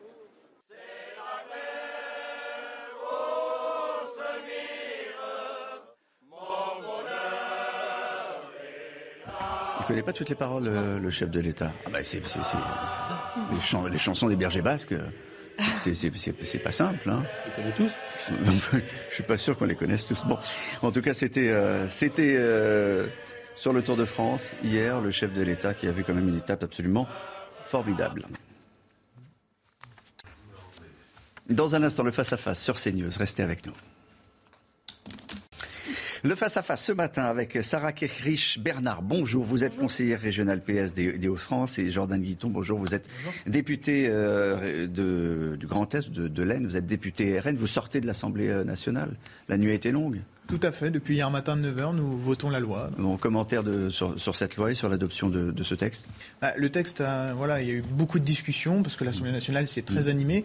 Et nous, au Rassemblement national, avec Marine Le Pen, nous avons une position finalement très constructive. Nous avons voté ce texte de loi parce que notre slogan, c'est rendre leur argent aux Français. Et ce texte n'a pas été complet, n'a pas été dans le bon sens à 100%, mais il a permis de redonner un tout petit peu de pouvoir d'achat aux Français. Donc nous l'avons voté. Pas assez? Pas assez, parce que nous, on proposait notamment la baisse de la TVA, l'augmentation des salaires de 10%. Et malheureusement, le texte n'a pas été complet, mais on a permis quand même dans ce texte de rendre un petit peu de pouvoir d'achat aux Français, encore une fois, donc nous l'avons voté. À peu près tout le PS a voté contre. hein, euh, toute la NUPES a, a- a voté contre. L'ensemble des députés de la NUPES a voté, euh, n'a pas voté ce texte en tout cas, parce qu'on considère que euh, euh, déjà sur la méthode, Emmanuel Macron qui disait vouloir faire du compromis, a rejeté euh, Mm. la quasi-totalité des amendements que nous avions déposés, qui portaient sur euh, la hausse du SMIC à 1500 euros net, l'encadrement des loyers, la taxe sur les euh, super profits des entreprises. Ouais, mais euh, sy- symboliquement, c'était Voilà. aussi symbolique de, de rendre un peu, moment, de rendre un peu son, de l'argent aux, Français. Mais vous savez, euh, l'hypocrisie, elle est, elle est en fait dans la position et du RN et également des Républicains. C'est-à-dire que nous, on s'oppose à cette politique libérale qui revalorise les pensions euh, et les allocations et les minima sociaux moins que l'inflation. Donc en fait, c'est la loi de la baisse du pouvoir d'achat. Donc on considère aujourd'hui qu'il faut arrêter cette hypocrisie, il faut être clair envers les Français. Et nous, on est la réelle opposition, en tout cas, à cette euh, majorité. Là, on a voté la baisse du pouvoir d'achat, selon vous. Tout à fait. Non, pas du tout. En fait, on a voté une loi qui va permettre notamment aux Français de toucher quelques primes. Nous, on aurait préféré une hausse des salaires. Malheureusement, ça n'a pas été le cas, mais les Français vont quand même avoir des primes. Un encadrement des loyers qui est voté, euh, notamment l'allocation adulte handicapé qui est passé par un amendement notamment du Rassemblement national. Donc, je pense que tous ces sujets-là vont rendre du pouvoir d'achat aux Français. Évidemment, ce c'est pas suffisant. Nous, on a Assez. aimé plus, mais c'est quand même une petite avancée. Et nous, au Rassemblement national, on l'a dit pendant tout ce mandat, on va être constructif. Et le- les Français, ils attendent qu'on soit constructif, qu'on vote pas des motions de censure. Ils attendent qu'on vote des motions qui vont dans le sens du pouvoir d'achat. Et c'est ce qu'on a fait cette nuit. Je voulais qu'on on parle de, de la violence qui pourrit la vie des Français véritablement ces dernières heures sur CNews au moment de deux images. Deux images qui nous ont choqués. La première, à Montpellier, en plein centre-ville, une rixe à la machette. Si vous n'avez pas vu les images, je vous propose de les regarder. Euh, rixe euh, probablement entre, deux bandes qui euh, revendiquent un point de deal d'une violence absolument inouïe, sous les yeux des passants, devant un tabac. Ça se passe sur les rails du tramway dont le trafic a été interrompu. La violence euh, encore une fois, je le dis inouï, parce que vous avez vu des chaises qui volent, des bâtons, des machettes, des couteaux. Le maire de Montpellier a utilisé ses caméras vidéo. Deux personnes ont été interpellées. Et puis, l'autre image encore plus violente, vous allez la voir, c'est trois policiers passés à, tabac, trois policiers euh, en civil à Lyon, dans le quartier de la Guillotière. Ils intervenaient en civil pour un vol. Toute une bande s'est retournée contre eux au moment de l'interpellation. Une cinquantaine de personnes, à coups de vélo, à coups de trottinette parfois, des coups de barre de fer. La vitrine de la supérette où ils se sont réfugiés a été saccagée. L'homme qu'ils étaient en train d'interpeller était connu pour 18 faits, inscrit sur le fichier des personnes recherchées, né en Algérie, 19 ans. Moi, je vous pose cette question, dans quelle société on vit? Dans quelle société on vit où les policiers sont passés à tabac, où les voyous se battent à la machette? La France est devenue un vrai coup de gorge. C'est ce qu'on a dit à Eric Dupond-Moretti en début de semaine lors des questions au gouvernement. Il n'y a aucune fermeté dans les sanctions. Il n'y a aucune fermeté de la part du gouvernement et aucune volonté d'agir. C'est toujours des multirécidivistes euh, d'origine très souvent d'ailleurs de l'immigration. Donc nous, au Rassemblement national, voilà, nous proposons, nous proposons de la fermeté au gouvernement. Le gouvernement doit agir, il ne doit pas seulement regarder les faits de délinquance, parce que la France est devenue un véritable coupe-gorge aujourd'hui. Que demande le PS vous savez, euh, moi je suis également avocate, je vois tous les jours des arrestations, tous les jours euh, des prévenus qui passent en comparution immédiate. Et ce que je remarque aussi, c'est que la justice, elle est en voie de clochardisation. C'est-à-dire, est-ce qu'on donne aussi les moyens à un moment, par exemple au parquet, d'avoir suffisamment euh, de ressources humaines pour pouvoir suivre les procédures? Est-ce qu'on donne les moyens à la police judiciaire pour pouvoir mener ses enquêtes? Est-ce qu'on donne les moyens à la justice et également à la prison pour traiter correctement, réinsérer les personnes et éviter qu'il y ait de la multirécidive? C'est ces questions-là que nous on pose. Vous avez raison de les poser parce que c'est peut-être que ces, gens-là, euh, à Lyon, sont passés déjà devant la justice et sont repartis en. en parce qu'on sait très bien que l'emprisonnement et les courtes peines sont, sont aujourd'hui un échec et que ce n'est pas la solution quand on voit que la récidive n'amène que la violence. Et vous avez encore une fois raison, à la guillotière, c'est un voyou XXL, un défait de justice long comme le bras, il est expulsable, il a été. Euh, pour 18 euh, fois, il est passé devant la, devant la, justice. Donc, effectivement, c'est pas anodin. Mais sans prendre de cette manière-là à des policiers en bande, c'est tellement choquant, c'est tellement choquant. Il faut rétablir les peines planchées. Une loi demain qu'on peut voter à l'Assemblée nationale, c'est rétablir les peines planchées. Cet individu n'a rien à faire dans la rue. Il a été condamné 18 fois, il doit être en prison. C'est sa place. Les policiers ont eu droit à un tweet de soutien de Gérald Darmanin, un peu le même tweet qu'il fait, fait à chaque fois. Il y a un copier, un copier-coller, vous le trouvez assez ferme. C'est pas une question de fermeté, c'est une question d'efficacité. C'est-à-dire, est-ce qu'aujourd'hui, L'emprisonnement est-elle euh, est la peine la plus efficace On voit bien que non, parce que vous pouvez très bien rétablir autant de peines que vous voulez et durcir autant de fois que vous voulez le code pénal. Ça n'empêchera pas les personnes qui sortent de manière euh, totalement sèche de euh, la prison, par exemple, de commettre de nouveaux délits parce qu'elles ne sont pas suffisamment suivies et elles ne mm. sont pas suffisamment accompagnées dans la réinsertion envers, la, société. Vous les laissez aller dans la rue vous les vous savez très bien que ça ne se passe pas comme ça, monsieur. Aujourd'hui, il y a ce qu'on appelle, par exemple, des conseils d'insertion de probation qui suivent des détenus à la sortie de leur peine d'emprisonnement pour par exemple, les aider à trouver un travail, à se réinsérer. En fait, c'est ça qu'il faut. Le problème, c'est pas la réinsertion sociale, c'est une sanction Vous ne pouvez pas supprimer les gens. Ça, ne sert à rien. Il faut les mettre en prison. Ça, c'est plusieurs années en prison. Mais ça, c'est une chose. Mais le non-respect, le non-respect. Alors, je ne dis pas de l'uniforme parce qu'ils n'avaient pas d'uniforme. Non-respect de la police, il est allucinant dans notre société. Il est juste hallucinant. Quand vos camarades de la Nupes disent la police tue, montrez-leur des images, montrez-leur ces images. Vous savez, la société effectivement est en tension, mais aujourd'hui, je ne pense pas que la solution qui est celle. C'est pas de la tension, c'est de l'hyperviolence. C'est pas de la tension là, c'est de l'hyperviolence. Aujourd'hui, euh, commettre des délits. Ça, euh, malheureusement, ça a toujours été le cas. Et il faut donner les moyens à notre police de pouvoir efficacement euh, lutter contre l'ensemble de ces délits. Mais, qui va aller s'engager mais, qui va aller s'engager là dans, la police Vous savez, aujourd'hui, c'est la fin de, la campagne annuelle de recrutement des, des, policiers. Qui a envie d'aller se faire eh bien, revaloriser les salaires, c'est aussi ce qu'on demande. Aujourd'hui, on a, vous avez voté une loi qui revalorise le traitement des fonctionnaires moins que celle de l'inflation.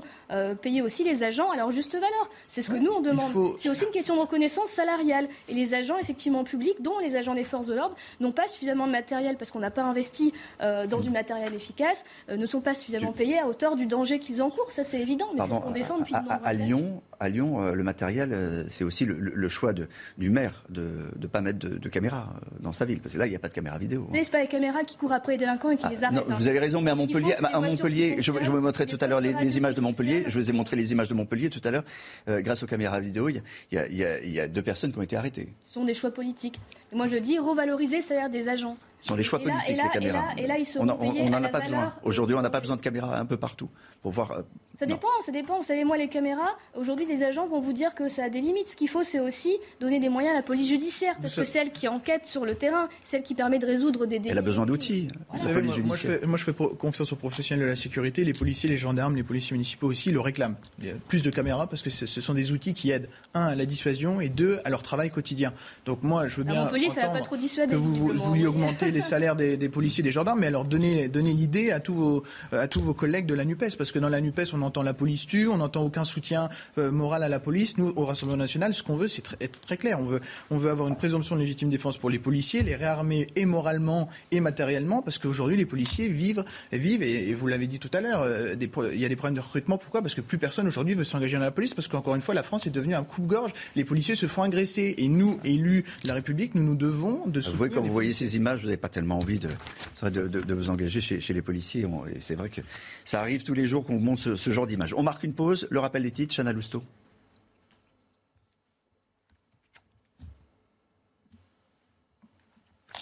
le rappel des titres euh, dans un instant, dans quelques secondes. Sinon, on va parler dans un instant. Des, rapports de, la NUPES euh, et des autres députés à l'Assemblée, et puis du rationnement électrique. On y va pour les titres? Allez. Non, ça ne veut pas partir. Quand ça ne veut pas partir, parfois. Alors, on va parler du rationnement euh, électrique. Le rationnement d'électricité, est-ce qu'on dit la vérité aux Français? Nos experts économiques sur CNews, vous en avez un qui est ici, nous dit euh, ce matin qu'on va vers un rationnement. Plusieurs pays comme l'Angleterre disent attention, il va y avoir des coupures, attention, on a des centrales nucléaires en France qui ne fonctionnent pas. Et pourtant, on ne nous dit rien. Euh, pourquoi on n'informe pas les Français? Non mais très clairement, la France, on a un héritage. C'est l'héritage nucléaire en matière d'énergie du général de Gaulle. Emmanuel Macron a fait perdre 5 ans 5 ans à la France lors de son dernier quinquennat sur les énergies nucléaires. Le nucléaire, c'est l'énergie la plus sûre, la plus décarbonée, la plus propre, qui donne en plus de l'emploi en France. Donc, si vous voulez, nous, Rassemblement national, nous allons soutenir cette filière. Nous l'avons toujours soutenue et nous avons besoin d'une indépendance énergétique aujourd'hui. D'accord, mais là, on va vers, vers un blackout euh, annoncé d'ici cet hiver.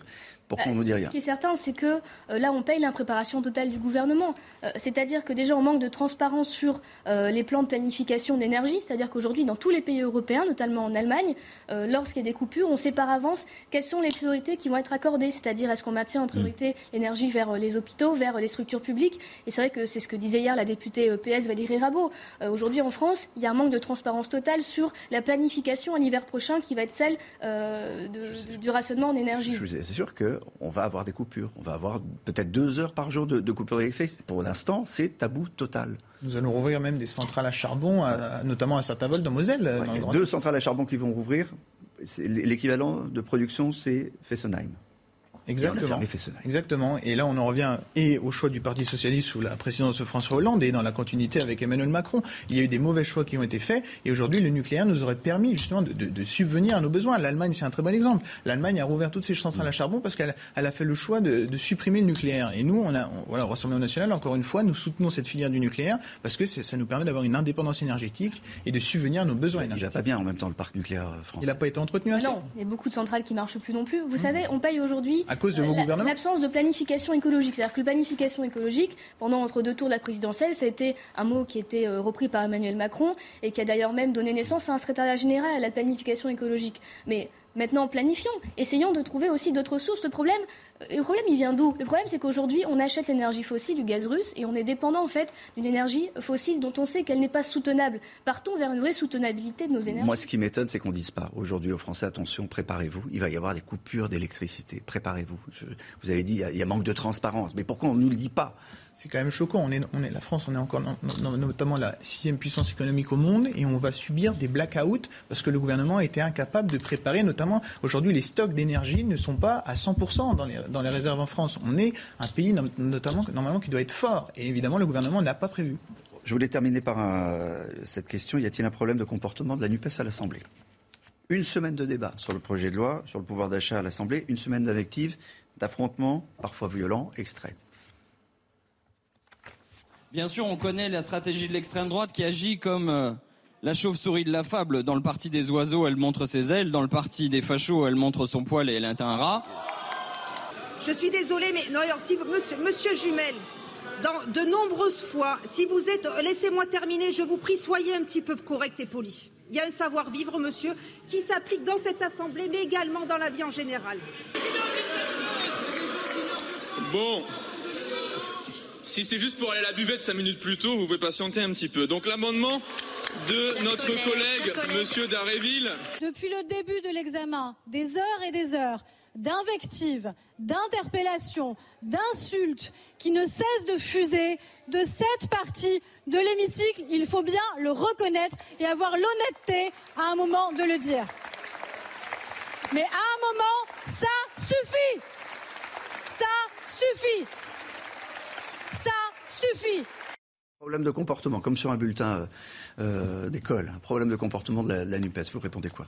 Mais ce qui est drôle, c'est que votre première séquence euh, ne montre pas ce qui s'est passé ensuite, c'est-à-dire que les députés du Rassemblement national ont claqué leur pupitre, ce qui a donné lieu à un incident de séance. Donc vous savez, il y a deux choses en fait dans l'Assemblée. Il y a l'ajout verbal, il y a, il y a l'ajout. Bah, vous êtes l'extrême droite, je veux dire, c'est un positionnement politique. jamais été d'extrême droite. ah bah pourtant, le cas depuis 30 ans. Je vous invite à relire les livres d'histoire. Euh, Excusez-moi, encore une fois, vous pouvez relire les livres d'histoire. Moi, ce que j'aimerais juste dire aux Français aujourd'hui, d'ailleurs, qui ont élu des députés députés de, de, plusieurs oppositions. Il y a une opposition destructive qui se croit au cirque, ça s'appelle la NUPES. Il y a une opposition constructive qui va défendre et qui a voté notamment des mesures concrètes pour rendre un petit peu de pouvoir d'achat aux Français qui s'appelle le Rassemblement national. C'est tout. Et donc on voit très très bien qu'il y a une alternative de gouvernement qui s'appelle le Rassemblement national oui. et une alternative bah, de cirque qui, qui s'appelle la Une NUPES. alternative qui vote avec la majorité. Donc vous n'êtes pas une réelle opposition. Moi, nous, madame, si vous voulez, on a une doctrine. ces Quand on peut obtenir une petite chose pour les Français, on, on, la, on la prend et on la vote. Renaud Muselier va jusqu'à parler d'une gauche sale, débraillée, qui crie partout.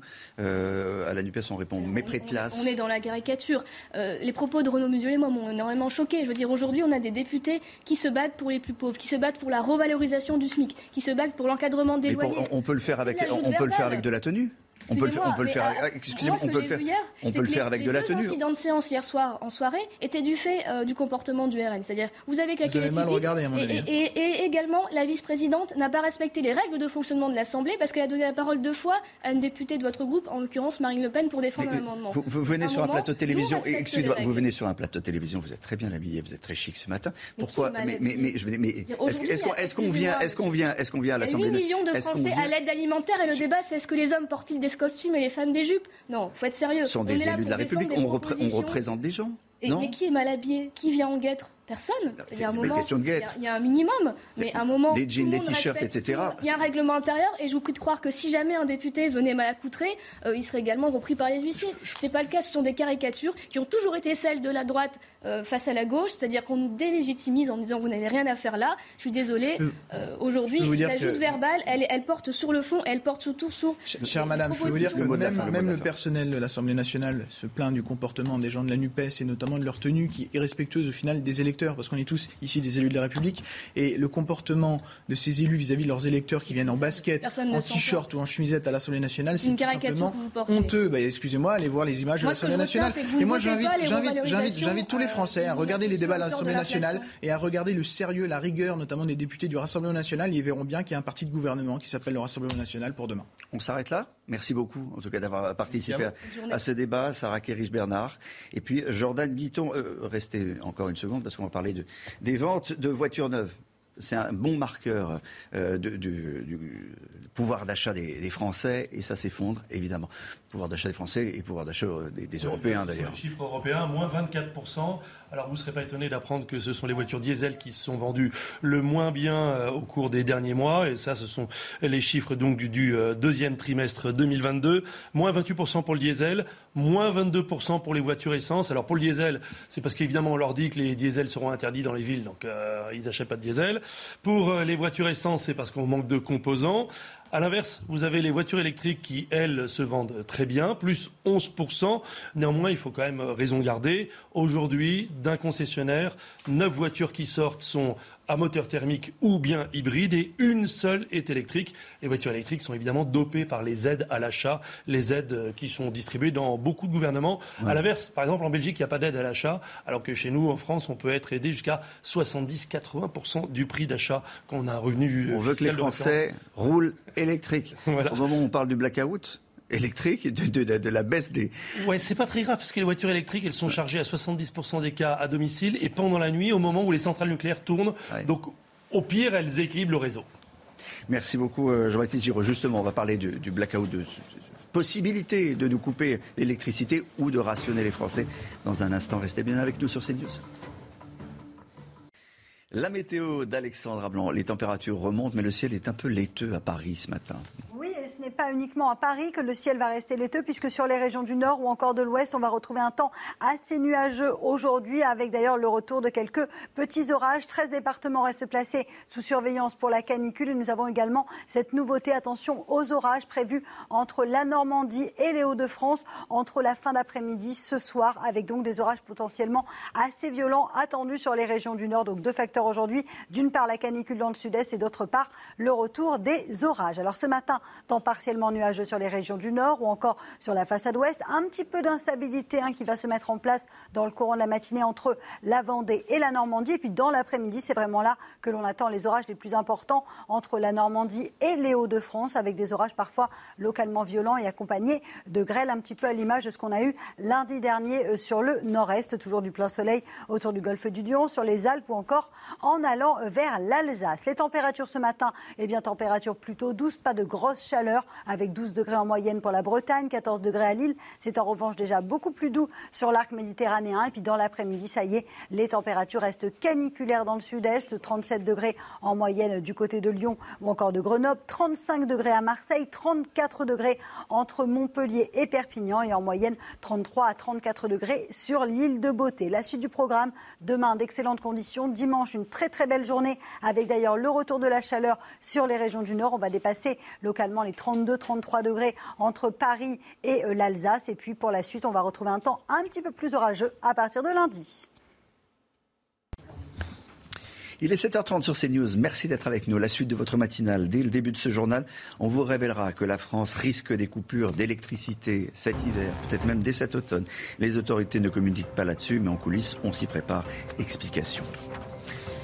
Violente rixe à la machette à Montpellier. En pleine rue, la circulation du tram a été interrompue. Une bagarre entre dealers, probablement, nous a dit le maire de Montpellier. Les caméras de surveillance de la ville ont permis l'interpellation de deux individus, mais vous verrez que les images sont d'une violence inouïe.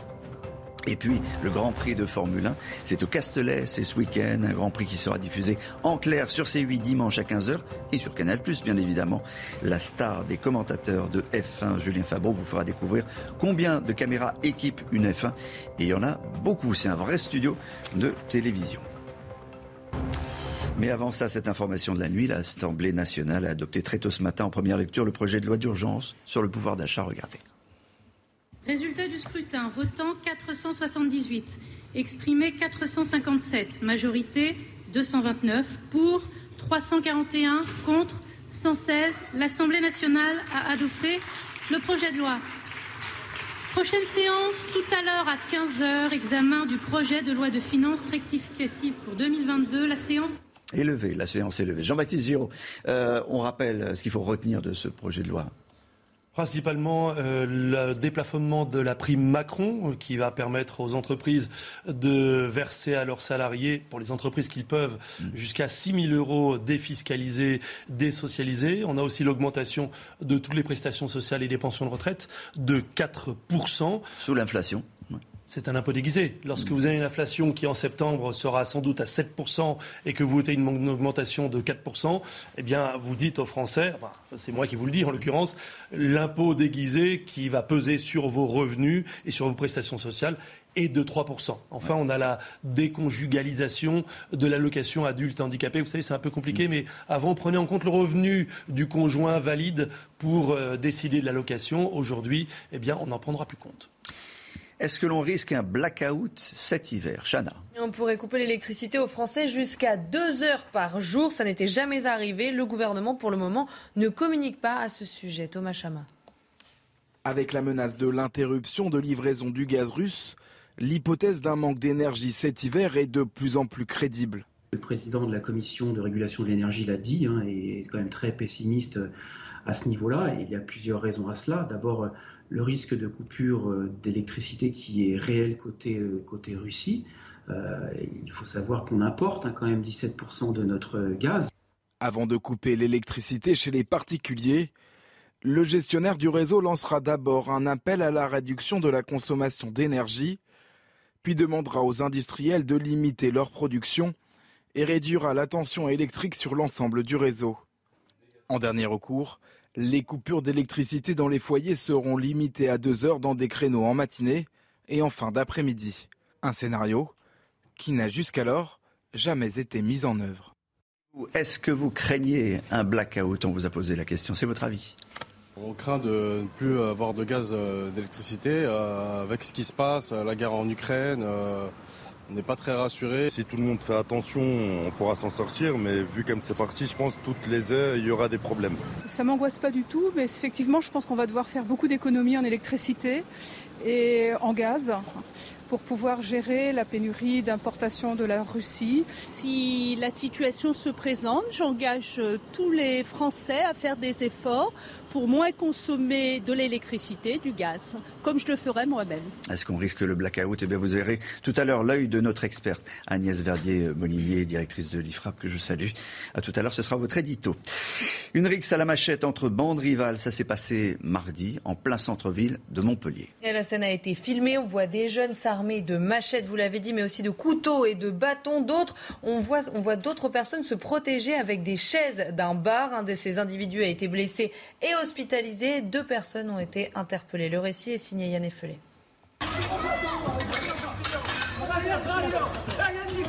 Deux hommes armés en plein jour, dont l'un avec une machette. La scène se déroule mardi au centre-ville de Montpellier. Une bagarre aurait d'abord éclaté entre plusieurs jeunes. D'abord des coups de bâton, puis apparaît une machette. Deux groupes semblent se faire face. Certains tentent de se protéger et repousser les assauts avec les chaises d'un bar voisin. Je suis buraliste. Moi, de mon côté, ben, j'ai beau essayer de rester diplomate. Ben, eux me font comprendre qu'ils sont chez eux et que j'aurai jamais le dernier mot. Donc, euh, ouais, il y a vraiment ce côté d'insécurité euh, constamment, au quotidien. Une fois, j'ai sorti les crocs, on va dire. Eh ben, c'est parti à coups de bouteille, ils m'ont cassé la vitrine. La bagarre a nécessité l'arrêt du tramway dans les deux sens. Pour le maire de Montpellier, le trafic de drogue est en cause.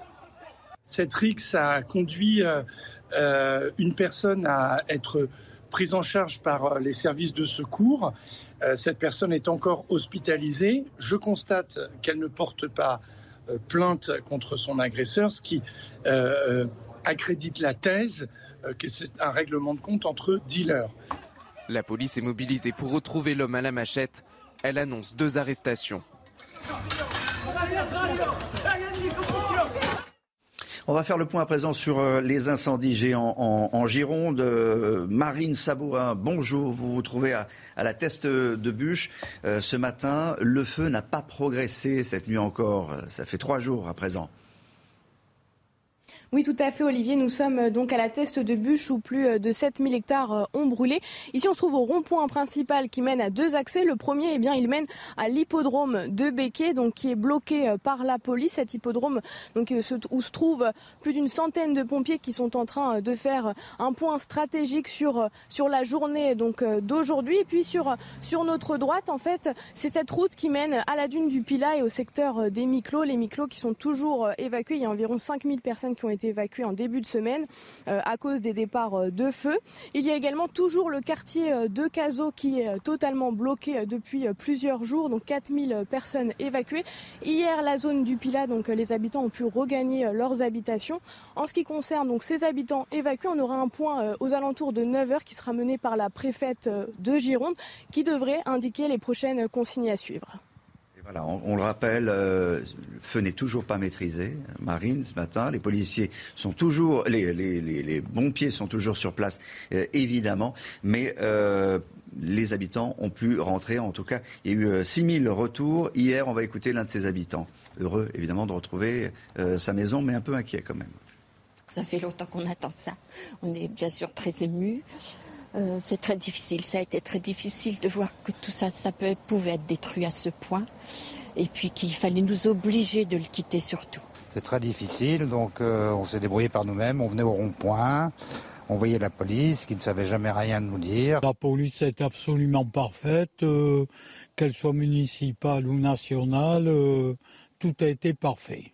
Tout a été parfait. Un coup de chapeau à la police et, évidemment aux pompiers qui continuent à, lutter contre les flammes. On va passer euh, à la hausse des prix des, carburants en France. Oui, en pleine période de vacances, certains prennent la route et cette hausse commence à peser lourd sur leur budget. Conséquence, beaucoup s'adaptent à contre-coeur. Reportage en Provence, signé Stéphanie Rouquier. Entre Aix-en-Provence et Marseille, ces habitants n'ont pas d'autre choix que d'utiliser quotidiennement leur véhicule. Alors le passage à la pompe est toujours un moment difficile. Je veux ouais, que ça fait mal, j'en peux plus. C'est insupportable, c'est insupportable, insupportable. On n'a pas le choix. Ah bah oui, bien sûr, c'est un gros budget. budget essence, euh, on le ressent. Hein. C'est un tiers, un tiers de plus par mois. Hein. Des Provençaux qui avouent devoir se priver de beaucoup de loisirs. Bah, par exemple, les restos, moins de restos, moins de sorties, ou aller moins loin pendant les vacances, pour les vacances ou les week-ends. Je serre la ceinture, on renoue sur euh, tout, le reste. Quoi. On est obligé. Ben, les, sorties, il n'y en a plus. Euh, ben, tout, ce qui va avec. les sorties, la, nourriture, euh, voilà. C'est du sacrifice, bien sûr. Ah oui. Pour tout le monde, c'est honteux. 73% des Français qui partent en congé voyagent avec leur voiture. Alors, de nombreux Provençaux avouent avoir modifié leur destination un peu moins loin que prévu pour réduire les dépenses. Jean-Baptiste Giraud, le prix moyen des, carburants À 95 le litre de diesel. Alors évidemment, c'est un prix moyen. C'est-à-dire que sur autoroute, vous êtes à 2,20, 2,25. Et puis, dans certaines stations de supermarché, vous pouvez être à 1,88, 90. Rappelons que si cet après-midi à 15h, les négociations aboutissent entre Bruno Le Maire et, les LR, eh bien, les baisses des carburants pourraient atteindre 30%. On aurait un litre à 1,75€. Ça serait des, prix très intéressants. Ça serait immédiat ou Il y a un an, on était à 1,20. Hein. Bah, immédiat. Euh, Toujours pareil, nous on voudrait que ce soit tout de suite, mais il faut le temps de la mise en place. Il faut mettre quand même la pression sur, euh, euh, pour ça sur, euh, sur Total et sur les, sur les autres fournisseurs de. il faut surtout que l'État baisse les taxes, puisqu'au final c'est quand même une baisse de taxes, cette fameuse ristourne. La grande distribution monte-t-elle artificiellement les prix de certains produits? On voit ça dans un instant. Restez bien avec nous. La grande distribution monte-t-elle artificiellement les prix de certains produits? Un rapport sénatorial estime que les prix sont plus élevés que la simple hausse des, transports, des matières premières. Nous sommes allés euh, vérifier dans, les réunions avec Jeanne Cancard. Dans la majorité des rayons de supermarchés, le constat est le même. Les prix augmentent sans cesse ces derniers mois. À tel point que certains clients se demandent même si ces hausses sont vraiment justifiées. La dernière fois, j'ai vu un, kilo de cerises pour 16,95 euros. Je trouve ça énorme. C'est pas logique pour moi, c'est pas normal. Euh, très franchement, j'avoue que j'ai été très surprise. Euh, voilà, surtout euh, par exemple la semaine dernière, où effectivement, je me dis là, je pense qu'il y a vraiment de l'abus. Alors, des industriels se sont-ils laissés aller à une éventuelle triche en augmentant leurs tarifs de manière excessive? Selon le rapport de la mission Flash menée par le Sénat, les industriels ne sont pas en cause, mais certains distributeurs ont bien augmenté leur prix sans raison. Certes, il y a des inquiétudes, certes, il peut y avoir euh, quelques comportements de ci, de là individuels, mais globalement, euh, on ne constate pas une des hausses en fait suspectes et, non expliquées euh, à la fois des matières premières agricoles ou des matières premières industrielles. D'après les rapporteurs, les prix vont continuer à augmenter, notamment à la rentrée pour l'ensemble des consommateurs, avec un panier moyen qui pourrait augmenter de près de 50 euros. Agnès Verdier-Molinier un mot de, commentaire là-dessus. On gonfle artificiellement les prix dans la grande distribution C'est difficile à dire. Je pense qu'il faut faire de vraies enquêtes et notamment, euh, c'est intéressant qu'il y ait un rapport du Sénat euh, sur le sujet.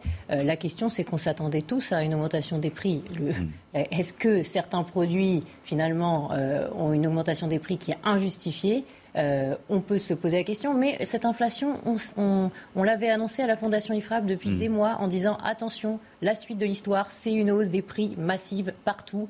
Donc, vraisemblablement. Il y a des, euh, Oui, mais il y a des hausses justifiées, on le dit avec euh, Jean-Baptiste depuis ce matin, des hausses justifiées, des hausses qui, qui sont euh, moins justifiées, semble-t-il. C'est tout le, tout, le, tout le sujet. Non, c'est un arbitrage pour la grande distribution. Lorsque vous maintenez le prix, vous bouclez le prix de la confiture premier prix, mm. marque distributeur, bah forcément vous rattrapez sur la confiture de marque que de toute façon ceux qui sont habitués à l'acheter vont continuer à l'acheter même si elle prend 20, 30, Mais vous avez aussi le coût du transport, le coût de la mm. main-d'œuvre. Tout le monde est en train de dire qu'il faut augmenter les salaires. Quand vous augmentez les salaires, vous augmentez aussi le prix dans le rayon de tout produit. Donc euh, c'est un sujet qui est un peu plus complexe qu'il n'en a l'air. En tout cas, le Sénat a mis euh, un, point, un point dessus. Le rappel des titres, 7h45 sur CNews, Chanel Lousteau. L'agression de trois policiers dans le quartier de la Guillotière à Lyon. Les agents tentaient d'interpeller un voleur et on en sait plus ce matin sur le profil de l'individu. Il s'agit d'un Algérien sans domicile fixe de 19 ans. Il est connu des services de police pour 18 faits et avait été condamné à une interdiction de territoire.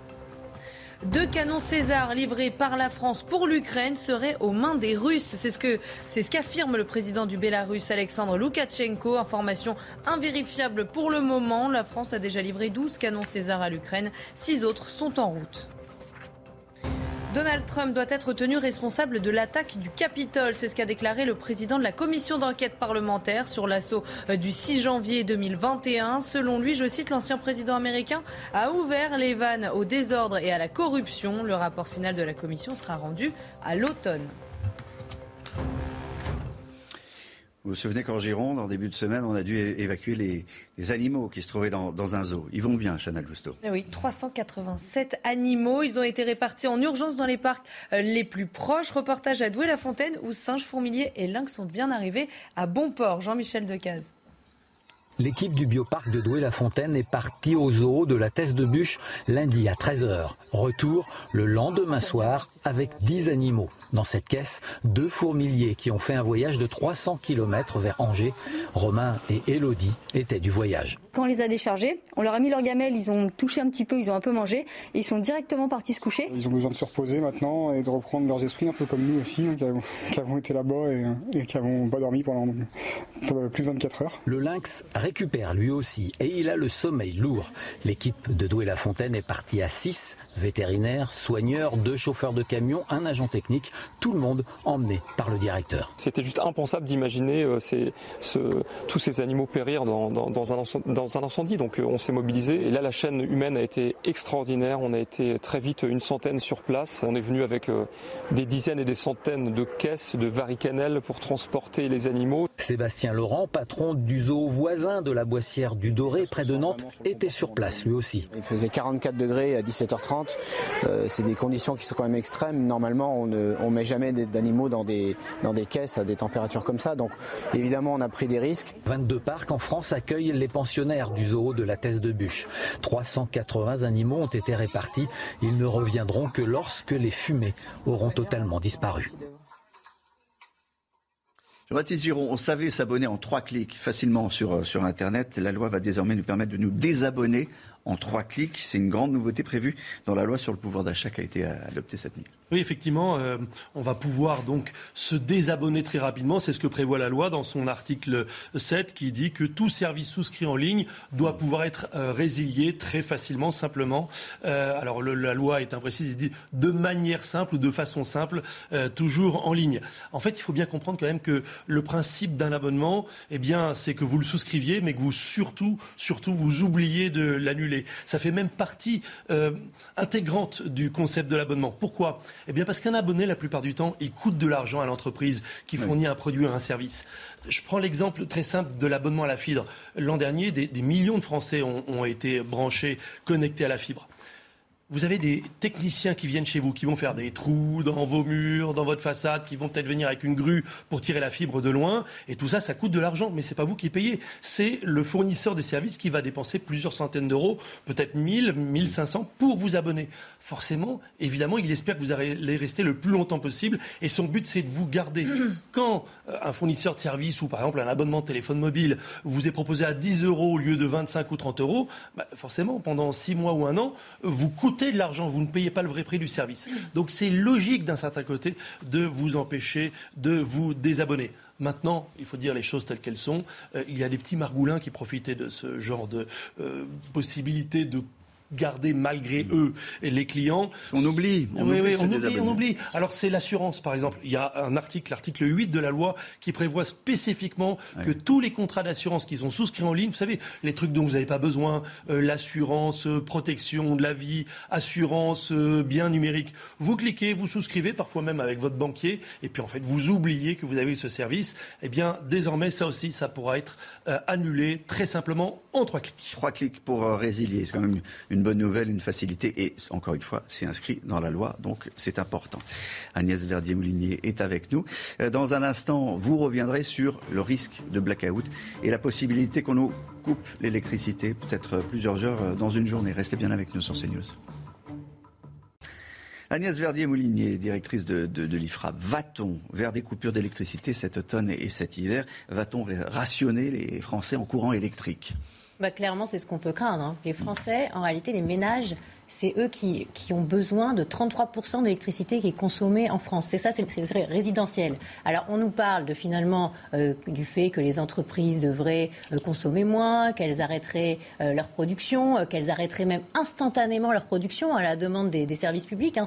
Là, en ce moment, ils sont en train de faire le tour de toutes les entreprises, de tous les grands comptes, en leur disant vous ne pouvez pas ouvrir plus tard, fermer plus tôt, éteindre vos enseignes, etc. D'ailleurs, la grande distribution a annoncé tout un plan sobriété hein, pour économiser jusqu'à 43% de l'électricité qu'ils consomment. Hein, c'est gigantesque. Mais en réalité, les entreprises, finalement, elles sont derrière les ménages en termes de, consommation. Hein. 33%, bah, c'est les ménages qui sont devant. Et la question, c'est est-ce que finalement, quand l'hiver sera très froid, si l'hiver est froid, est-ce qu'on va réussir à approvisionner tout le monde? Il suffit qu'il y ait plusieurs jours très très froids et pas de vent euh, et à ce moment-là, euh, on aura une difficulté euh, potentielle et on ne le dit pas assez aux Français. Ben, on ne dit rien surtout, on n'a rien dit. On n'a rien Pour l'instant, je crois que ce n'est pas le blackout, c'est vraiment le, blackout des, mots du gouvernement. Ah oui, parce que le président de la République nous a dit, en gros, si vous éteignez la lumière, après vous êtes lavé les dents. le Wi-Fi. D'autres de, la, de, la majorité nous disent, oui, en partant en vacances, il va falloir éteindre la télévision, débrancher tout, etc. Oui, enfin, en réalité, c'est pas du tout ça. Le, la réalité, c'est que RT RTE peut couper euh, mm. jusqu'à plusieurs heures par jour. Jusqu'à plusieurs heures Oui, parce Ce sont vos, informations. De 8h à 13h et de 17h30 à 20h30, euh, il y a la possibilité d'avoir du délestage. Alors quand on dit mm. délestage, c'est un gentil mot pour dire que vous pouvez avoir des coupures de courant. Euh, nous, toutes les consultations qu'on a faites ces derniers jours sur le sujet, quand on dit est-ce qu'on aura des coupures d'un quart d'heure, d'une mm. demi-heure alors là, on nous répond, mais attendez, euh, ça c'est dans le meilleur des cas. Il faut savoir qu'on a 27 euh, réacteurs qui sont à l'arrêt en ce moment sur 56. Il faut savoir que finalement, cette, idée qu'on avait un mix énergétique incroyable avec une grosse proportion de nucléaire qui nous permettait euh, d'être finalement très souverain, très indépendant, de produire notre propre énergie, eh bien là, c'est pas du tout ça qui va se passer. On est passé de, de gros exportateurs à gros importateurs on est dans la situation où on va importer de l'électricité euh, faite, euh, réalisée en fait dans des centrales à charbon, à gaz, etc. On est en train, avec la loi pouvoir d'achat, on ne le dit pas tellement, de rouvrir les centrales à charbon hein, de, Saint-Avold, de Cordemais. Euh, donc là, il y a... pour compenser la fermeture de Fessenheim pour compenser Fessenheim, parce qu'en réalité, ces deux centrales à charbon qu'on va rouvrir, c'est exactement euh, ce qu'aurait produit Fessenheim. Euh, donc, euh, ça fait depuis quelques années, on a, on a fermé une douzaine de, réacteurs nucléaires. Hein. C'est quand même gigantesque ce qui s'est passé. Donc, on a alerté sur ce sujet. Maintenant, on est au pied du mur. Si on a un hiver aussi rude que 2012, on s'en souvient pas forcément eh bien euh, là, on aura des coupures euh, régulières. Et je pense qu'il faut alerter nos concitoyens sur le sujet. Dernière petite chose, euh, est-ce que les entreprises ont déjà pris les, devants ont, Je ne sais pas, équipe de, de groupes électrogènes, par exemple ah bah Bien sûr. Hmm. Tous les PME, les grosses entreprises, tout le monde est en train... Donc, il y a des gens qui sont avertis, c'est ça. Ah il y a bah, des gens qui, anticipent. Oui, mais alors c'est là aussi qu'on peut peut-être reprocher un peu au gouvernement de ne pas faire euh, de ne faire, pas faire passer ce message d'alerte. Parce qu'auprès des entreprises, ils communiquent énormément, mais plutôt en sous-main. Euh, et du côté des ménages, on a l'impression qu'on est en train de dire bah, partez en vacances et puis on verra à la rentrée comment ça va se passer. Et ça, je trouve ça dommage parce que tous nos concitoyens ont besoin de savoir euh, ce qui véritablement va leur arriver dans les mois qui viennent. Et puis même des petites entreprises qui pourraient ne pas être au courant, je crois que là, il faut mettre les choses sur la table. Ça va être très compliqué d'assurer finalement l'approvisionnement en électricité. On a envie d'entendre le gouvernement là-dessus. Merci Agnès. Clément Beaune, à 8h15, sera l'invité de Florian Tardif, l'invité de la matinale CNews. C'est euh, le ministre délégué au transport. Restez bien avec nous. Dans un instant, la météo.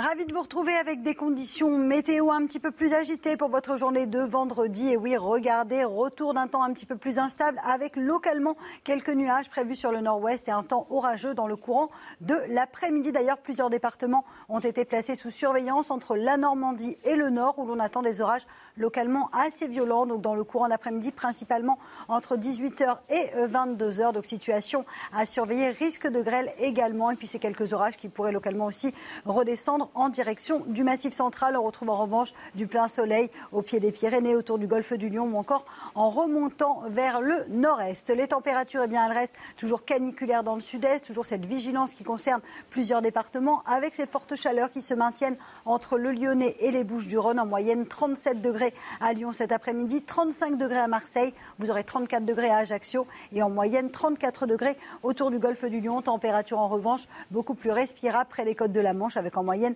25 à 27 degrés. La suite du programme, conditions météo très agréables pour votre journée de samedi, même si les nuages auront tendance cette fois à gagner les régions de l'Est. On aura également quelques orages sur les Alpes et puis retour du grand beau temps sur la façade atlantique ou encore près des côtes de la Manche. Retour du vent également en Méditerranée. Et puis côté température, ça restera estival, toujours sur les régions du Nord, une moyenne de 27 degrés et de 31 degrés dans le sud. La suite de votre matinale sur CNews. Dans un instant, nous allons revenir sur euh, la décision de l'Assemblée nationale. L'Assemblée nationale qui vient d'adopter en première lecture le projet de loi d'urgence pour le pouvoir d'achat. Le texte a été validé par 341 voix, 116 contre et 21 abstentions. Dans ce journal, nous reviendrons également sur ce passage à tabac de trois policiers en civil à Lyon, agressés, frappés par une cinquantaine de personnes enragées dans le quartier de la Guillotière. Ils venaient d'arrêter un jeune Algérien très connu des services de police, étranger, sans domicile fixe et qui faisait l'objet d'une interdiction de territoire. En Gironde, les feux ne sont toujours pas fixés, mais ils ne progressent plus, ce qui a permis le retour à la teste de bûche et dans le secteur de l'Andiras de 6000 habitants. Hier soir, les premiers évacués ont retrouvé leur maison. Sur place, on retrouvera notre journaliste Marine Sabourin pour suivre et faire le point sur la situation de ces dernières heures. L'Assemblée nationale a donc adopté très tôt ce matin en première lecture le projet de loi d'urgence sur le pouvoir d'achat. Chana. Le texte gouvernemental a été validé par 341 voix, 116 voix contre et 21 abstentions. Cette annonce intervient après quatre jours de débats sous tension entre la majorité et les oppositions. Alors concrètement, que contient ce projet de loi? On voit ça avec Yann Effelé. On va pas finir à 10 heures demain matin. Une nuit entière de discussions et de nombreuses mesures adoptées. Le projet de loi prévoit d'abord une série de revalorisations. Le triplement à 6 000 euros des primes défiscalisées que les entreprises peuvent verser à leurs employés. Une augmentation de 4% des pensions de retraite et de plusieurs aides, les allocations familiales, les minima sociaux, avec effet rétroactif le 1er juillet. Moment rare, l'Assemblée a voté à la quasi-unanimité la déconjugalisation de l'allocation adulte handicapé, un mode de calcul qui ne tient pas compte des revenus du conjoint. Côté logement, le plafonnement de la hausse des loyers à 3,5% pendant un an est approuvé. Même chose pour la revalorisation de 3,5% des aides personnalisées au logement.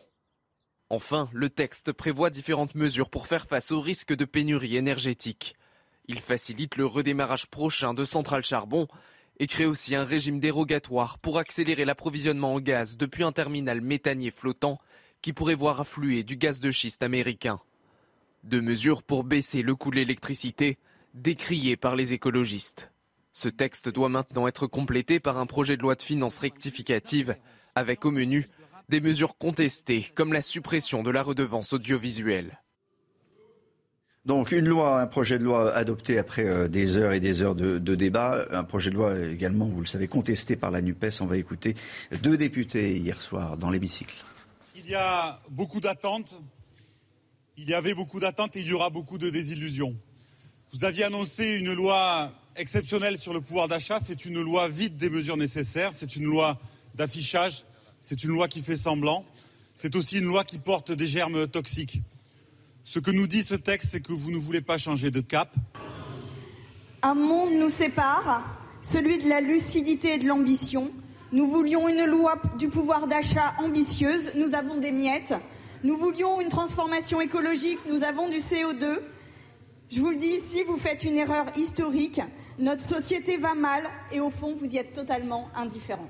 Voilà, alors sur ce projet de loi, sur ce, sur ce texte, vous nous dites ce matin, Jean-Baptiste Giraud, il y a un impôt déguisé derrière. Pourquoi Bien sûr. Bah, lorsque vous annoncez une inflation à 7% en septembre, sachant qu'elle est calculée à 5,9% euh, à la fin juin, et que vous augmentez les prestations sociales, les allocations, les pensions de retraite de 4%, bah, il manque bien 3%. Tout le monde sait calculer. Ces 3%, c'est un impôt déguisé. En vous donnant un peu moins que ce que l'inflation euh, vous prend, eh bien, euh, on économise de l'argent. Mais tout ça, ça va coûter des milliards au budget de l'État quand même. Hein. Mais c'est une loi qui est censée aider les, les Français. Bah, on augmente au moins de 4%. Mais normalement, si on avait suivi exactement l'inflation, quand on vote le 22 juillet une loi euh, pour augmenter le pouvoir d'achat, eh bien, on peut se dire ce serait logique de la caler sur l'inflation mesurée en juin 5,9% ou bien sur l'inflation prévue en septembre 7%. La suite du programme, 15 heures 15 heures, on discute, c'est la loi de finances rectificative. Là, dans la loi de finances rectificative, ben, on voit à quel point ça dérape. Malheureusement, le budget de l'État pour cette année encore euh, bah, dérape dans les grandes largeurs. On va dépasser les 5% de déficit euh, budgétaire. Redevance au, menu et puis surtout, surtout le, carburant. Le carburant. Le carburant a priori, il y a un consensus qui se dégage autour d'une euh, ristourne sur le carburant de 30 centimes contre 18 centimes euh, aujourd'hui, et pour tout le monde, pas seulement pour certaines catégories de citoyens français. C'était intenable. Il aurait fallu mettre un policier, hein. bah oui, un policier derrière cher que pompe à essence, ça n'aurait pas marché. En Gironde, les deux feux ne progressent plus, mais ne sont euh, pas fixés, ni ne sont euh, éteints. Hier soir, 1800 sapeurs-pompiers étaient toujours mobilisés. C'est ce que vous nous confirmez, Marine Sabourin. vous êtes avec Solène Boulan et vous êtes notre envoyé spécial à la teste de bûche. Oui, tout à fait, Olivier. Toujours 7000 euh, hectares euh, brûlés ici à la teste de bûche. Les pompiers ont poursuivi euh, le traitement des lisières.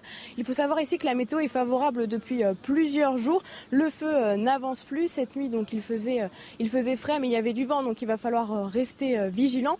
Et donc, ici, on se trouve au rond-point principal qui mène à deux accès, donc à l'hippodrome de Béquet, où plusieurs pompiers sont mobilisés donc, depuis plusieurs jours. Ils établissent la stratégie à suivre aujourd'hui. Euh, et donc sur derrière moi en fait se trouve la, route qui mène donc au Miclo. Euh, vous allez le voir sur les images de Solène Boulan. les Miclos donc qui, est un secteur qui a été évacué qui a été évacué en début de semaine. 5000 personnes ont été euh, évacuées, tout comme Caso. Donc là, Caso, ça fait plusieurs jours, 4000 personnes évacuées. Ils ne savent toujours pas quand est-ce qu'ils pourront rentrer chez eux. On en voit passer depuis tout à l'heure qui demandent aux policiers quand est-ce que nous allons pouvoir euh, rentrer. Pour l'instant, pas de réponse. Il devrait y avoir un point de la préfecture de Gironde vers, euh, vers 9 h. Merci beaucoup, euh, Marine Sabourin. Donc, depuis hier, on le rappelle, euh, ceux qui avaient dû quitter leur maison ont pu rentrer et ont découvert parfois que leur maison était toujours là. Et étaient surtout, étaient surtout très, très heureux, évidemment. nous allons revenir à présent sur cette histoire. À Lyon, trois policiers passés à tabac. Trois policiers en civil agressés, frappés par une cinquantaine de personnes qui étaient complètement enragées. Chana. Les agents tentaient d'interpeller un voleur et on en sait plus sur, ce matin sur le profil euh, de l'individu. Il s'agit d'un Algérien sans domicile fixe de 19 ans. Il est connu des services de police pour 18 faits et avait été condamné à une interdiction de territoire. Thomas Chama. Il est 19h20 mercredi soir quand trois policiers en civil tentent d'interpeller un homme suspecté d'avoir volé un collier quelques minutes plus tôt dans le quartier de la Guillotière à Lyon. Au moment de lui passer les menottes, une cinquantaine d'individus les prennent à partie. Deux d'entre eux sont blessés. Pour l'UNSA Police, ce qui importe, c'est d'abord ben, d'avoir une pensée pour nos collègues qui effectivement ont été blessés, hein, puisque l'une d'entre elles a quand même 7 jours d'ITT et le deuxième collègue a 2 jours d'ITT. Hein. Le suspect, un jeune homme sans domicile fixe âgé de 19 ans et de nationalité algérienne, est désormais en fuite. Il est défavorablement connu des services de police pour 18 faits et recherché pour une interdiction judiciaire de territoire. Pour certains, le quartier de la Guillotière est devenu une zone de non-droit. La police est vue en fait comme une bande rivale est vu comme un envahisseur. Et donc vous avez un phénomène où vous, avez, refusez qu'une autre autorité que celle qui a été mise en place dans ces zones-là euh, arrive, vous fasse concurrence. Et c'est pour ça que vous retrouvez avec des zones, avec des lynchages, avec des pièges, avec des, euh, avec euh, voilà, tout, tout, tout ce qu'on connaît malheureusement. Et donc il faut traiter ça pas comme un fait de délinquance classique, mais comme un fait de société, un fait civilisationnel. Une enquête confiée à la sûreté départementale a été ouverte pour retrouver les auteurs de cette agression. Quel statut possible pour la Corse? Le coup d'envoi d'un cycle de huit réunions sur l'avenir de, l'île de Beauté a été donné hier par euh, Gérald Darmanin. Il a rencontré une délégation de 20 élus corses qui se sont déplacés à, Paris. On va écouter Gérald Darmanin et puis Gilles Simeoni à la sortie de cette première réunion. Ce travail difficile et long, mais très important, certains l'ont qualifié d'historique, doit commencer. Je ne sais pas si nous nous mettrons d'accord, en tout cas on est d'accord pour pouvoir en parler. Et à la fin, euh, j'aurai l'occasion, puisque j'ai ce mandat du président de la République et de la Première ministre, de donner euh, notre conclusion, nos conclusions au président de la République qui prendra ses décisions après en avoir parlé, j'imagine, directement avec les élus. Il me semble pouvoir dire que de la vie générale, au moins pour cette première réunion, la, la, barre a été mise au bon niveau, au plan politique, puisque nous avons défini une méthode de travail, un calendrier. Voilà, Gilles Simeoni, qui est le président du conseil exécutif de, de Corse. Alors, à quoi pourrait ressembler l'avenir pour la Corse? On a posé la question à notre correspondante à Bastia, Christina Luzzi deux versions s'opposent pour l'avenir de la Corse. D'un côté, l'idée avancée au mois de mars par Gérald Darmanin et le gouvernement qui est de mettre en place un statut euh, comme en Polynésie française, c'est-à-dire un degré élevé d'autonomie avec des compétences en matière euh, économique et sociale, d'enseignement scolaire, de santé, euh, d'équipement et d'environnement. La Polynésie dispose par exemple d'une autonomie fiscale et peut donc fixer l'assiette, le taux et les modalités de recouvrement de tout impôt sans pour cela passer par le Parlement français compétent en la matière. L'archipel a également fixé des règles de préférence locale pour l'emploi ou encore de patrimoine foncier et immobilier, comme souhaiteraient le faire les nationalistes corses. Et puis, la deuxième version d'autonomie, c'est celle souhaitée par Gilles Siméogne et par les élus autonomistes, qui eux voudraient plutôt suivre l'exemple de l'archipel portugais des Açores, un statut dans lequel les compétences régaliennes, à savoir la justice, la sécurité, la défense ou encore la politique étrangère, demeureraient du domaine de l'État, alors que certaines compétences seraient transférées de plein droit à la collectivité de Corse qui exercerait alors un véritable pouvoir normatif de nature législative. Euh, pour simplifier, les autonomistes voudraient que l'île puisse être en capacité euh, d'établir des lois qui s'imposent à tous sur son territoire, et ce sur plusieurs thématiques comme la politique de lutte contre la spéculation foncière, la fiscalité ou certaines politiques de développement économique. Euh, durant ces deux jours de visite sur l'île, Gérald Darmanin rencontrera des élus, mais également des acteurs du monde économique insulaire. 48 heures de présence qui pourraient aider à définir le statut qui sera privilégié et qui pourrait convenir à la Corse. Restez bien avec nous sur CNews. Dans un instant, c'est Clément Beaune, le ministre délégué au transport, qui est l'invité de Florian Tardif. L'invité de la matinale ce matin, Clément Beaune, ministre délégué au transport. Il va répondre aux questions de Florian Tardif juste après le rappel des titres de Chana Lousteau. Est-ce qu'on risque le blackout cet hiver? L'Union européenne craint un arrêt total des livraisons de gaz russe. En cas de manque d'énergie, on pourrait couper l'électricité aux Français jusqu'à deux heures par jour. Ça n'était jamais arrivé. Le gouvernement n'a pour le moment pas communiqué sur le sujet.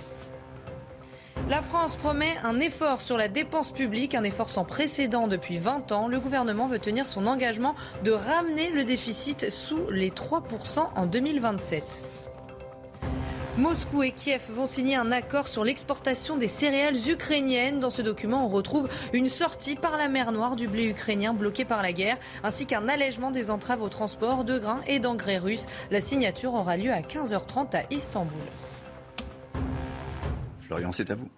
Bonjour Clément Beaune, vous êtes ministre délégué en charge des transports. C'est l'une des préoccupations majeures des Français, le pouvoir d'achat. Nous en parlerons euh, dans un instant. Mais avant cela, faut-il s'attendre à des coupures d'électricité cet hiver? Non, euh, il faut évidemment se mobiliser parce que chacun voit la situation euh, exceptionnelle dans laquelle nous sommes. Il y a, euh, avec la guerre en Ukraine et l'agression russe, un danger pour l'approvisionnement énergétique de l'Europe, en gaz principalement. Je veux dire que la France est dans une position qui est beaucoup plus favorable que celle de ses voisins, parce que nous sommes peu dépendants au gaz en général. Allemagne Beaucoup moins que l'Allemagne, beaucoup moins que l'Italie par exemple, mhm. et peu dépendants au gaz russe en particulier. Mais c'est la raison pour laquelle le président de la République, le 14 juillet, a dit euh, les choses de manière très claire. Il faut des efforts de sobriété, il faut se préparer au scénario, y compris les pires. L'approvisionnement en gaz russe a repris hier vers l'Europe et vers l'Allemagne en particulier, mais il pourrait s'interrompre à tout moment. Nous ne pouvons pas être dépendants et entre les mains de Vladimir Poutine. Donc ça veut dire qu'on diversifie nos approvisionnements, ça veut dire qu'on réinvestit pour les années qui viennent dans les énergies souveraines, le nucléaire et les énergies renouvelables, qui sont les énergies propres également. Et ça veut dire qu'on se prépare euh, à toutes les options en augmentant nos stockages de gaz aujourd'hui pour que nous puissions faire face à l'hiver, bien sûr. Et donc vous nous confirmez aujourd'hui qu'au sein du gouvernement, vous ne préparez, préparez pas un texte permettant d'opérer des coupures de courant cet hiver Cela a été indiqué hier quand par le porte-parole du gouvernement. On a entendu beaucoup de, fantasmes sur ce sujet. Il n'y a pas de mesure de cette nature. Il faut en revanche se préparer au stockage, à la diversification. pas de coupure de gaz et à la sobriété. d'électricité cet hiver. Non, évidemment. Mais tout ça, ça s'organise. Ça ne se mhm. décrète pas. Il faut qu'on soit mobilisé pour que notre hiver se passe bien. Et je le dis aujourd'hui, c'est une épreuve difficile. Et il faut qu'on développe des alternatives aux énergies qu'on utilise aujourd'hui, même si c'est en faible quantité, y compris au gaz russe. Comme je le disais euh, à l'instant, aujourd'hui les Français payent leur litre de carburant aux alentours de 2 euros. Sera discuté tout à l'heure à l'Assemblée nationale le montant de la remise carburant en place depuis le printemps dernier. Est-ce que vous êtes ouvert à la discussion, notamment avec les républicains? Jusqu'où euh, pouvez-vous aller concernant le montant de cette remise? Est-ce qu'elle sera supérieure, oui ou non, à 15 centimes pour les professionnels, 18 centimes pour les particuliers? Ce n'est pas encore déterminé, mais pour répondre à votre question, oui, nous sommes ouverts à discuter du calendrier, des montants de cette ristourne. Jusqu'à quel montant? 20, 30 centimes? Ça n'est pas déterminé, puisque ça fait justement l'objet des mhm. discussions. C'est Bruno Le Maire qui les mène au, au, nom du gouvernement avec tous les groupes qui sont intéressés au sein de l'Assemblée nationale. Très important, cette nuit a été voté un texte sur le pouvoir d'achat, très concret, avec des revalorisations de prestations sociales, des retraites notamment. Et aujourd'hui commence cette discussion sur ce qu'on appelle le projet de loi de finances rectificative avec la ristourne carburant. Pour être très simple, ce qu'a dit le gouvernement, c'est que nous souhaitions, au-delà de l'été, prolonger la ristourne de 18 centimes que l'on connaît aujourd'hui au moins jusqu'à la fin du mois de septembre et avec l'idée d'avoir ensuite un dispositif plus ciblé et une décroissance du dispositif général. Ça, c'est le point de départ. Ensuite, en respectant nos grands équilibres budgétaires, parce que ça coûte plusieurs milliards d'euros mhm. par an, il peut y avoir une discussion sur les montants, le calendrier, la façon dont on conçoit exactement cette ristourne, mais avec les deux objectifs que j'indiquais garder un équilibre budgétaire qui ne soit pas trop coûteux, mhm. Et puis avoir, euh, bien sûr, encore jusqu'à l'automne, des dispositifs d'aide. Par exemple, les organisations professionnelles des transports routiers réclament un, maintien euh, de cette remise et même un doublement euh, de cette dernière. Est-ce qu'une remise de 30 centimes, par exemple, pour les professionnels, c'est envisageable, c'est possible concernant... Très clair, on n'est pas en mesure de dire un chiffre aujourd'hui. Il faut garder l'enveloppe budgétaire, c'est plusieurs milliards d'euros sur l'automne, il faut garder une ristourne qu'on ne peut pas arrêter à la fin de l'été. C'est ça. Le montant, il est aujourd'hui de 18 centimes. Une des options, c'est qu'il soit un peu supérieur encore à la rentrée, mais ça, c'est en discussion dans les jours qui. De quelques centimes. En tout cas, je le dis à ceux qui nous écoutent, parce qu'au-delà mhm. du chiffre, il y aura encore au-delà de la fin de l'été, notamment la rentrée qui préoccupe nos concitoyens, des mesures de soutien au carburant comme nous les connaissons aujourd'hui, au moins comme nous les connaissons aujourd'hui. Est-ce que le gouvernement aujourd'hui demande à Total de faire également un geste? Alors, oui, bien sûr, je le dis, parce qu'il y a un débat qui euh, mêle beaucoup de choses sur les super profits ou les surprofits. Notre préoccupation avant ce débat, c'est le pouvoir d'achat. Donc l'État fait un effort très considérable, hein. c'est plusieurs dizaines de milliards d'euros. Et les entreprises doivent faire de même. Exactement, et Total a fait un effort, pour prendre cet exemple très concret. Insuffisant sur les aires d'autoroute pour compléter la ristourne sur les carburants. J'en ai vu hier sur les aires d'autoroute d'Île-de-France, c'est très important.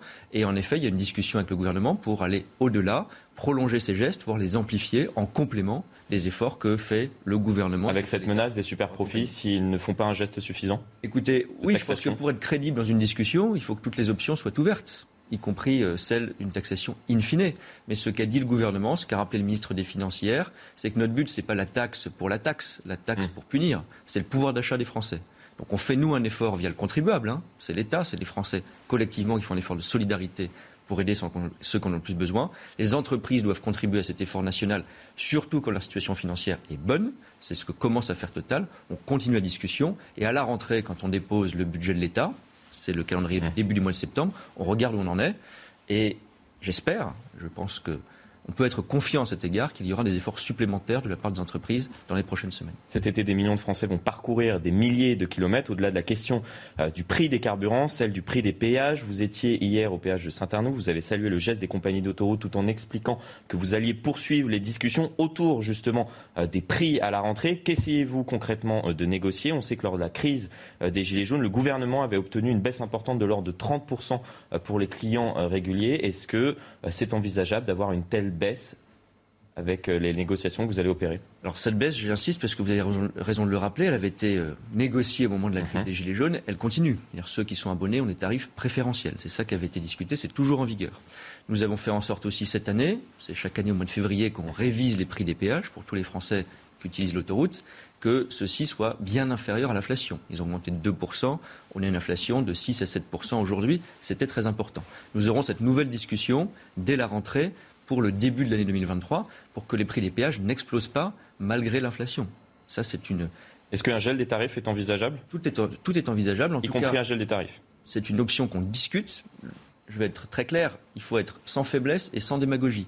Les prix des sociétés d'autoroute, ils sont organisés par un contrat avec l'État. Vous avez d'un côté les prix, de l'autre des investissements pour la sécurité, pour la transition écologique, etc.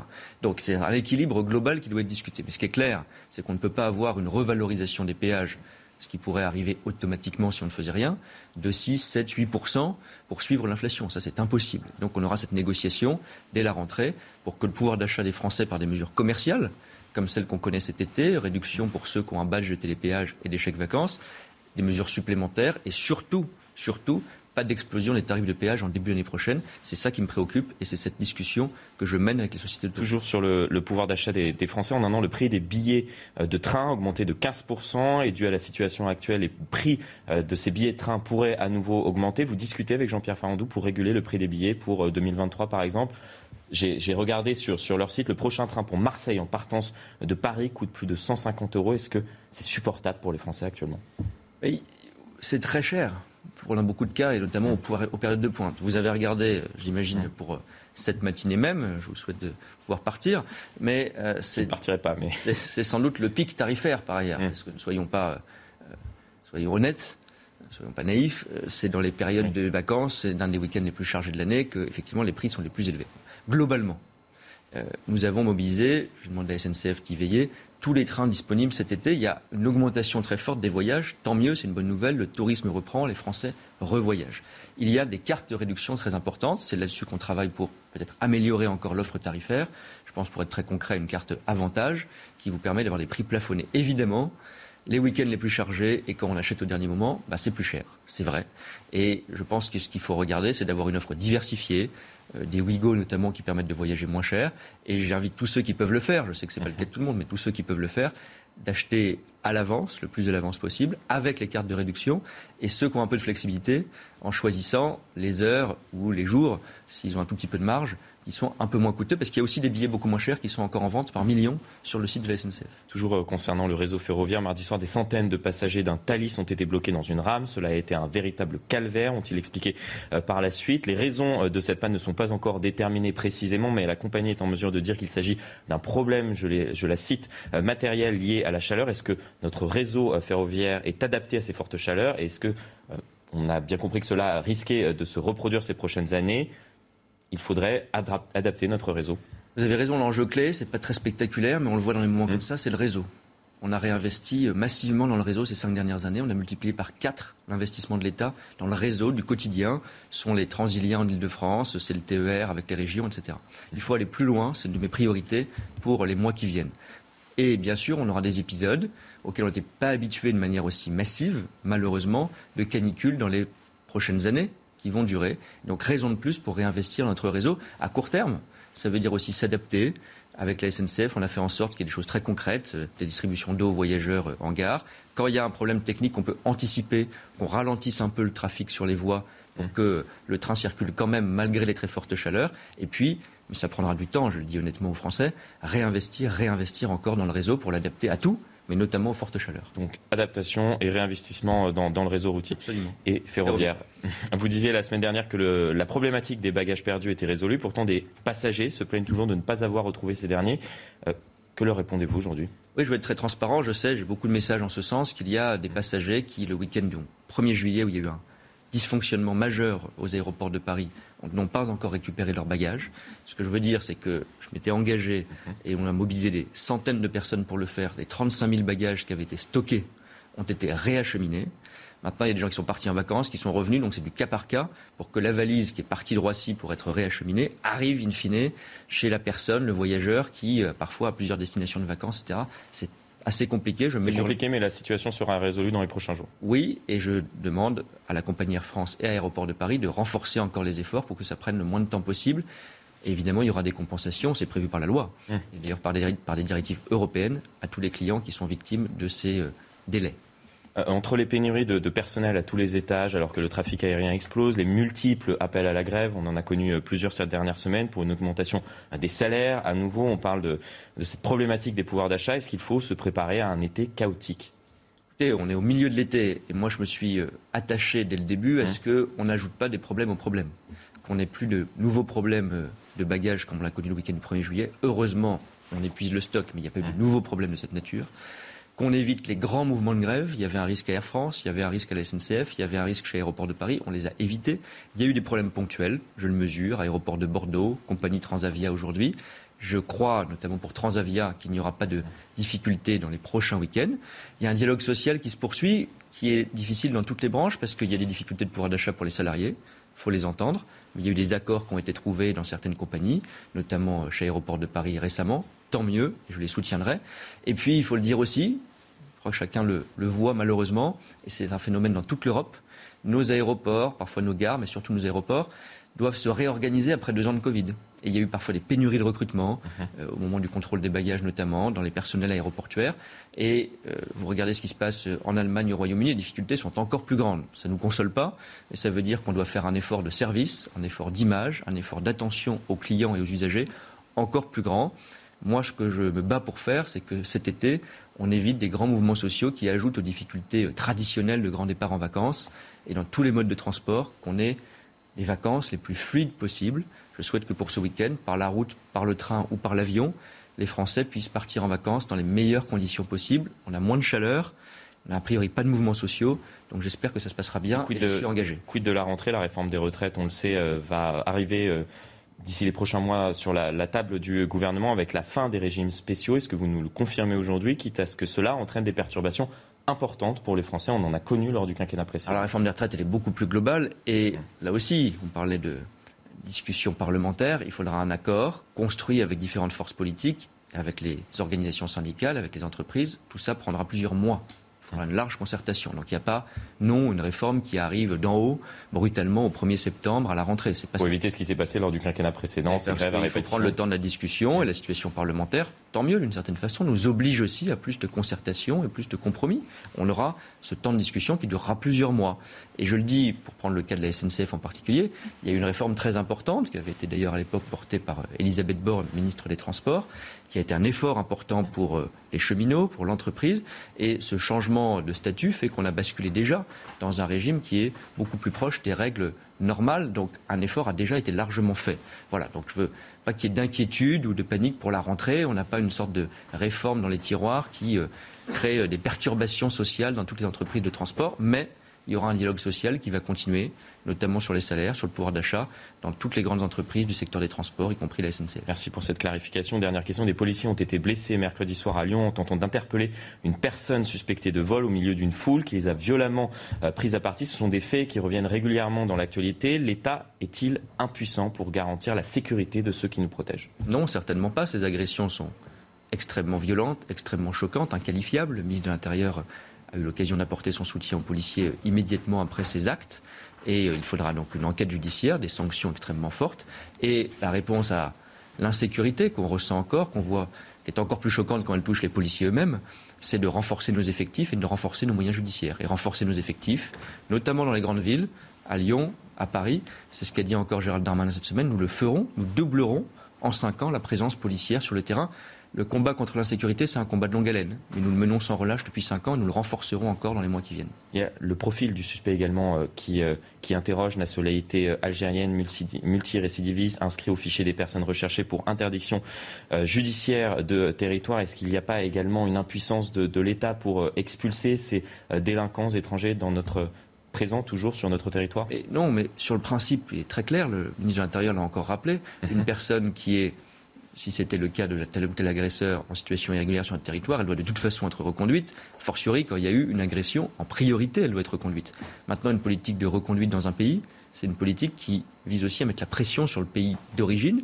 Est-ce qu'elle est assez forte, justement, par eh bien, exemple, vis-à-vis de l'Algérie Nous sommes le premier gouvernement, puisque j'entends beaucoup de leçons, notamment de la droite et de l'extrême droite, mm -hmm. nous sommes le premier gouvernement qui avons baissé, pour faire pression justement sur les pays d'origine, le nombre de visas pour dire, écoutez, quand on reconduit quelqu'un chez vous, notamment quand il a commis des faits de délinquance, il faut le récupérer rapidement, sinon on ne sera pas en mesure d'octroyer des visas au pays en question. Bon, et, et le gouvernement est prêt à accentuer cette pression? Mais Nous l'avons commencé l'an dernier, nous continuerons cette pression bien sûr. Mais la première réponse, c'est la présence des policiers sur le terrain.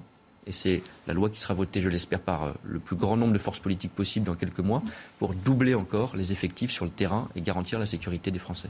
Merci beaucoup Clément Beaune, Olivier Benkemoun, c'est à vous. Il est 8h30 sur CNews. Merci d'être avec nous. La suite et la fin de votre matinale. Dès le début de ce journal, on vous révélera que la France risque bien des coupures d'électricité cet hiver. Les autorités se veulent rassurantes. Vous avez entendu Clément Beaune, le ministre délégué au transport, il y a un instant. Mais en coulisses, on s'y prépare bien. Explication dans un instant.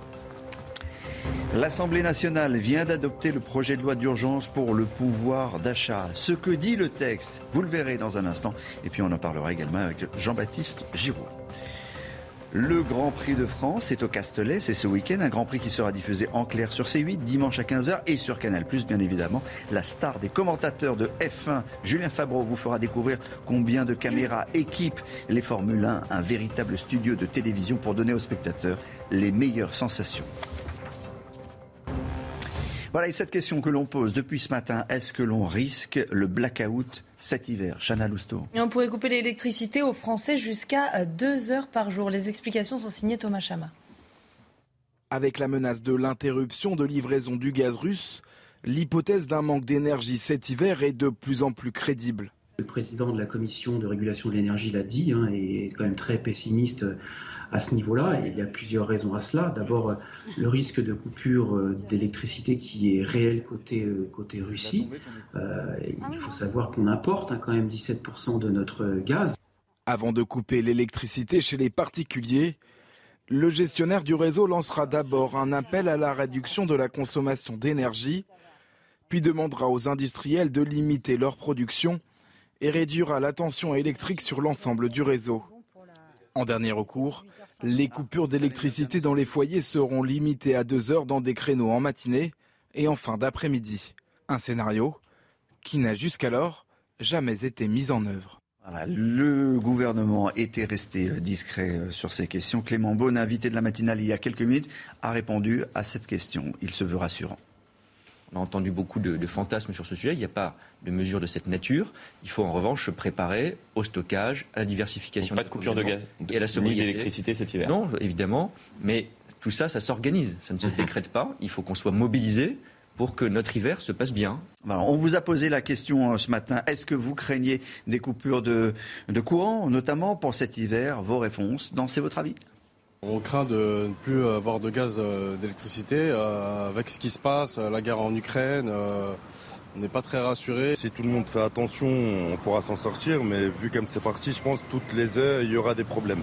Ça m'angoisse pas du tout, mais effectivement, je pense qu'on va devoir faire beaucoup d'économies en électricité et en gaz pour pouvoir gérer la pénurie d'importation de la Russie. Si la situation se présente, j'engage euh, tous les Français à faire des efforts pour moins consommer de l'électricité, du gaz, comme je le ferai moi-même.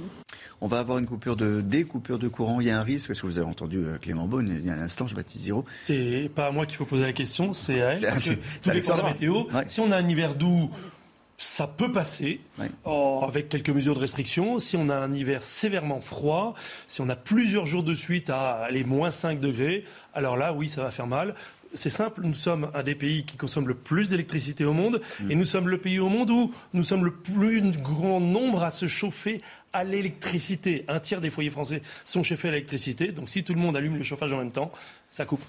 Et les entreprises commencent à se préparer quand même. Hein. On achète du Mais les entreprises, elles ont les moyens, elles ont des responsables du suivi de la production, du, des risques managers. on ne dit pas aux Français d'acheter des groupes électrogènes ou des panneaux solaires, mais en tout cas à se préparer. Non, mais ici, en fait, la, réalité. Ce qu'elle n'a pas fait euh, Clément Beaune ce matin. Non, mais la réalité, c'est que les Français se préparent. Le prix des pelets de bois, vous savez, pour chauffer avec les poêles à granulés, et a été multiplié par deux. Il a atteint les 600 euros la tonne, alors qu'il était à 280 euros l'an dernier. Donc les Français se préparent. L'Assemblée nationale a adopté euh, très tôt ce matin, en première lecture, le projet de loi d'urgence pour le pouvoir d'achat. On continue à parler du pouvoir d'achat. Le texte gouvernemental a été validé par 341 voix, 116 contre et 21 euh, abstentions. Cette annonce intervient après quatre jours de débat sous tension entre la majorité et l'opposition. On voit ça avec Thomas Chama et Yann Effelé. Pour 341 contre 116, l'Assemblée nationale a adopté le projet de loi. À 5h48 du matin, le texte de loi sur le pouvoir d'achat est adopté par l'Assemblée après plusieurs heures de débat tendus. Silence Oh, c'est le cri du cœur Silence pour la France En fait, je me dis aussi que c'est utile peut-être de vous réveiller de votre ronron néolibéral et productiviste. Alors? Pour obtenir la majorité, les députés du camp présidentiel ont dû s'appuyer sur les votes de leurs homologues des Républicains et du Rassemblement national. Pour le groupe de la NUP qui a voté contre, le résultat du scrutin laisse un goût amer. C'est une loi vide des mesures nécessaires, c'est une loi d'affichage, c'est une loi qui fait semblant, c'est aussi une loi qui porte des germes toxiques. Nous voulions une loi du pouvoir d'achat ambitieuse, nous avons des miettes. Nous voulions une transformation écologique, nous avons du CO2. Je vous le dis ici, vous faites une erreur historique. Notre société va mal et au fond, vous y êtes totalement indifférent. Le texte de loi doit désormais être examiné par le Sénat. Les débats sont probablement loin d'être terminés. Voilà, juste un mot, parce que le, on continue à, à discuter à présent euh, à l'Assemblée nationale à partir de, de 15h. Projet de loi rectificatif? Effectivement, et premier sujet de discussion, c'est évidemment la baisse du prix des carburants, la fameuse ristourne consentie par l'État. Un consensus semble se dégager autour d'une baisse de 30 centimes contre les 18 centimes que l'on connaît au- au- en ce moment. Et puis, la Total Energy vient d'annoncer que lui-même allait faire un effort. Forcément, on lui reproche de faire de trop gros bénéfices. Et donc, ils vont baisser les carburants de 20 centimes, mais seulement à partir de septembre. On se demande pourquoi ils ne le font pas plus tôt. Finalement, il n'y a pas d'obstacle technique à le faire maintenant. 1er septembre, euh, c'est ce que vient d'annoncer euh, Bruno Le Maire d'ailleurs. Et puisque vous partez en, en- en vacances, ça continue à vous coûter cher, ça va continuer à vous coûter cher évidemment euh, cet, euh, cet été, puisque pour des raisons qu'on ne s'explique pas encore une fois, mécaniquement, euh, on pourrait le faire tout de suite. Ah bah, bien sûr, on pourrait le faire tout de suite. Baisser les taxes sur les carburants, on peut le faire maintenant. Et baisser euh, sa rémunération, quand on s'appelle Total Energy, on peut le faire maintenant. Oui, annoncer que c'est une baisse pour la rentrée, euh, je sais, je vois pas trop la cohérence de, de- de l'annonce. L'agression de trois policiers dans le quartier de la Guillotière à Lyon, où les agents tentaient d'interpeller un, un voleur. On en sait plus ce matin sur le profil de l'individu. Et il s'agit d'un Algérien sans domicile fixe de 19 ans. Il est connu des services de police pour 18 faits et avait été condamné à une interdiction de territoire. Thomas Chama.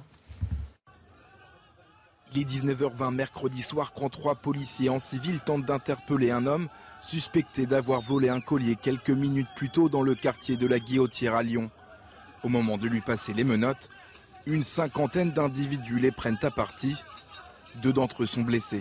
Pour l'UNSA Police, ce qui importe, c'est d'abord ben, d'avoir une pensée pour nos collègues qui effectivement ont été blessés, hein, puisque l'une d'entre elles a quand même 7 jours d'ITT et le deuxième collègue a 2 jours d'ITT. Hein. Le suspect, un jeune homme sans domicile fixe âgé de 19 ans et de nationalité algérienne, est désormais en fuite. Il est défavorablement connu des services de police pour 18 faits et recherché pour une interdiction judiciaire de territoire. Pour certains, le quartier de la Guillotière est devenu une zone de non-droit. La police est vue en fait comme une bande rivale, est vue comme un envahisseur. Et donc vous avez un phénomène où vous, refusez qu'une autre autorité que celle qui a été mise en place dans ces zones-là euh, arrive, vous fasse concurrence. Et c'est pour ça que vous vous retrouvez avec des zones, avec des lynchages, avec des pièges, avec des, euh, avec euh, voilà, avec tout, tout ce, tout ce qu'on connaît malheureusement. Et donc il faut traiter ça pas comme un fait de délinquance classique, mais comme un fait de société, un fait civilisationnel. Une enquête confiée à la sûreté départementale a été ouverte pour retrouver les auteurs de cette agression. Voilà, une agression et une violence absolument inouïe. Et puis euh, une autre euh, bagarre, une rixe à la machette, à la machette entre bandes rivales, s'est passé en plein centre de Montpellier mardi. La scène a été filmée. On voit des jeunes s'armer euh, de machettes, vous l'avez dit, mais aussi de couteaux et de bâtons. D'autres se protégeaient avec des chaises d'un bar. Un de ces individus a été blessé. Deux personnes ont été interpellées. Le récit est signé Yann Effelé.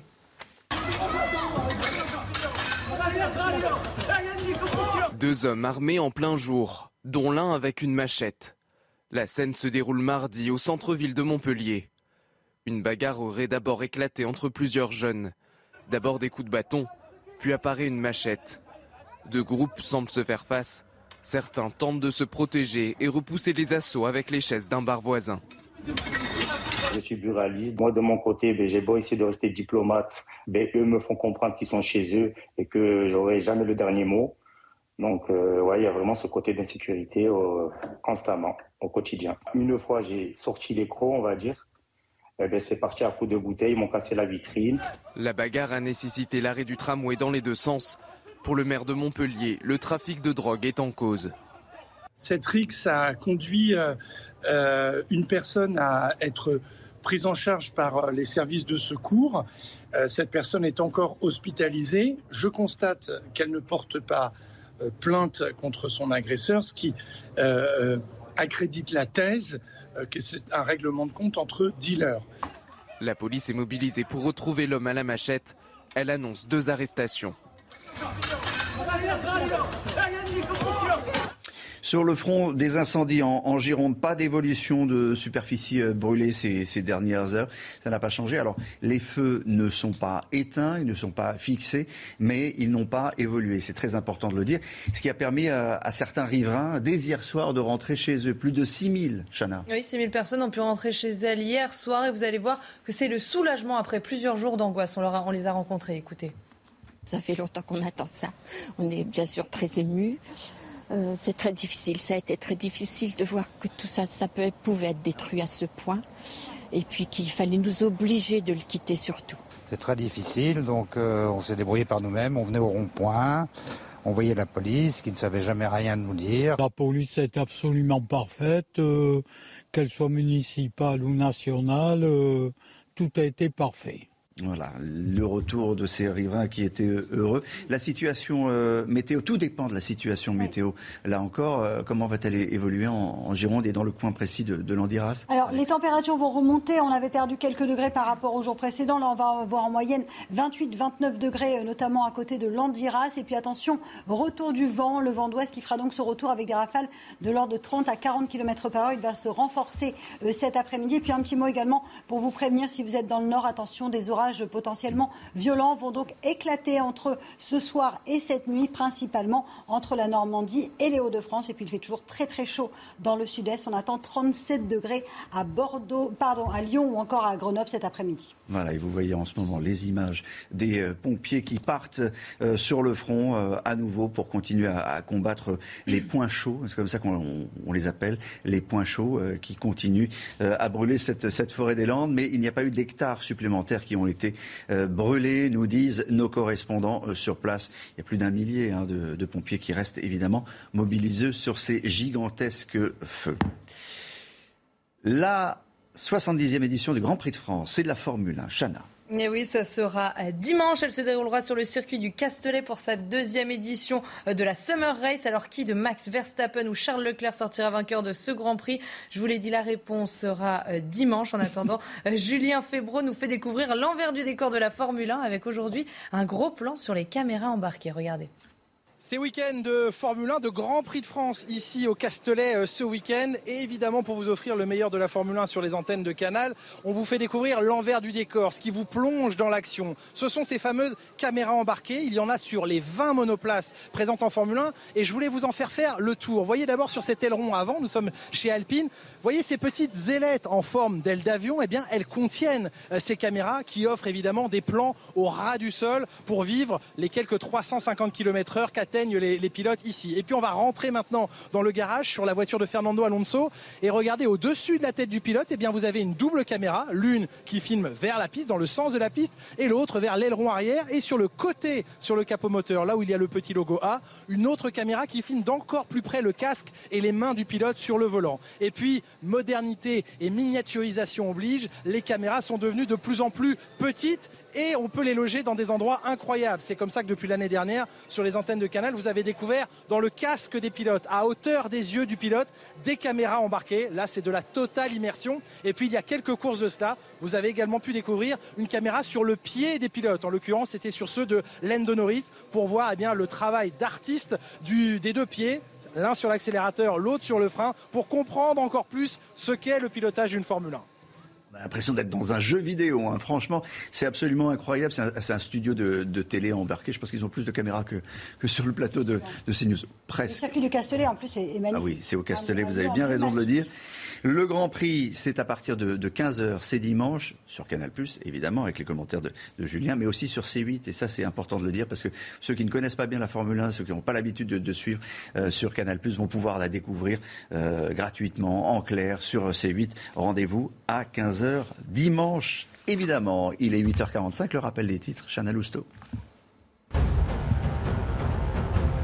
La France promet un effort sur la dépense publique, un effort sans précédent depuis 20 ans. Le gouvernement veut tenir son engagement de ramener le déficit sous les 3% en 2027.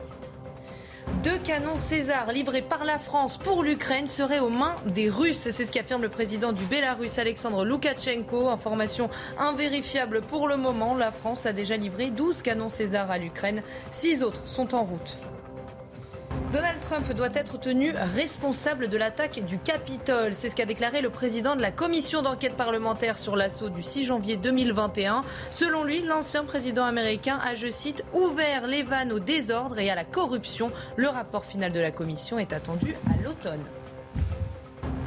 C'est l'heure de notre rendez-vous avec euh, Brigitte Millot, la pastille santé de Brigitte, comme tous les jours. Elle ne nous oublie pas, même si elle est en vacances. Ce matin, alors hier, on parlait de la transpiration. Aujourd'hui, on va parler du déménagement. Est-ce que déménager peut vous faire euh, déprimer? C'est possible. Brigitte Millot, bonjour docteur. Voilà, c'est la fin de cette euh, matinale. Merci Alexandra, je vous souhaite de, bonnes vacances. Profitez bien. Jean-Baptiste, salut à la semaine prochaine. Chana, bon week-end. Dans un instant, c'est euh, l'heure des pros. Vous retrouvez Elliot Deval. Je vous retrouve lundi. Bon week-end. C'est un week-end plutôt estival qui vous attend après les orages prévus vendredi. On va retrouver un temps un petit peu plus stable pour votre journée de samedi, malgré un temps assez nuageux, des nuages assez présents, principalement entre le sud-ouest, les régions centrales ou encore le nord. On retrouvera en revanche quelques éclaircies sur la Bretagne et toujours du grand beau temps autour du golfe du Lion, avec néanmoins le retour de la tramontane. Attention donc au risque d'incendie. Dans l'après-midi, toujours quelques nuages cette fois sur les régions de l'Est. On pourrait localement avoir quelques petits orages entre les Alpes du Sud et les les Alpes du Nord et puis un temps partiellement nuageux en allant euh, vers les Ardennes ou encore vers la Lorraine et l'Alsace. Plein soleil sur la façade ouest ou encore autour du golfe du Lion avec le maintien du vent. Les températures à peu près stationnaires samedi matin, 17 à Paris, 19 degrés euh, pour le, sud-ouest, 24 degrés en moyenne à Marseille ou encore 23 degrés à Nice et dans l'après-midi, eh bien les températures gagnent encore quelques petits degrés, 36 degrés en moyenne pour, euh, vous le voyez, pour Marseille ou encore pour Montpellier, 24 degrés dans le sud-ouest vous aurez 31 degrés le long de la Garonne et en moyenne 29 degrés entre la Bourgogne et la Franche-Comté. La suite du programme dimanche, une très belle journée avec des températures qui vont encore gagner quelques degrés avant une dégradation orageuse prévue à partir de lundi. Petite baisse des températures prévues pour la semaine prochaine.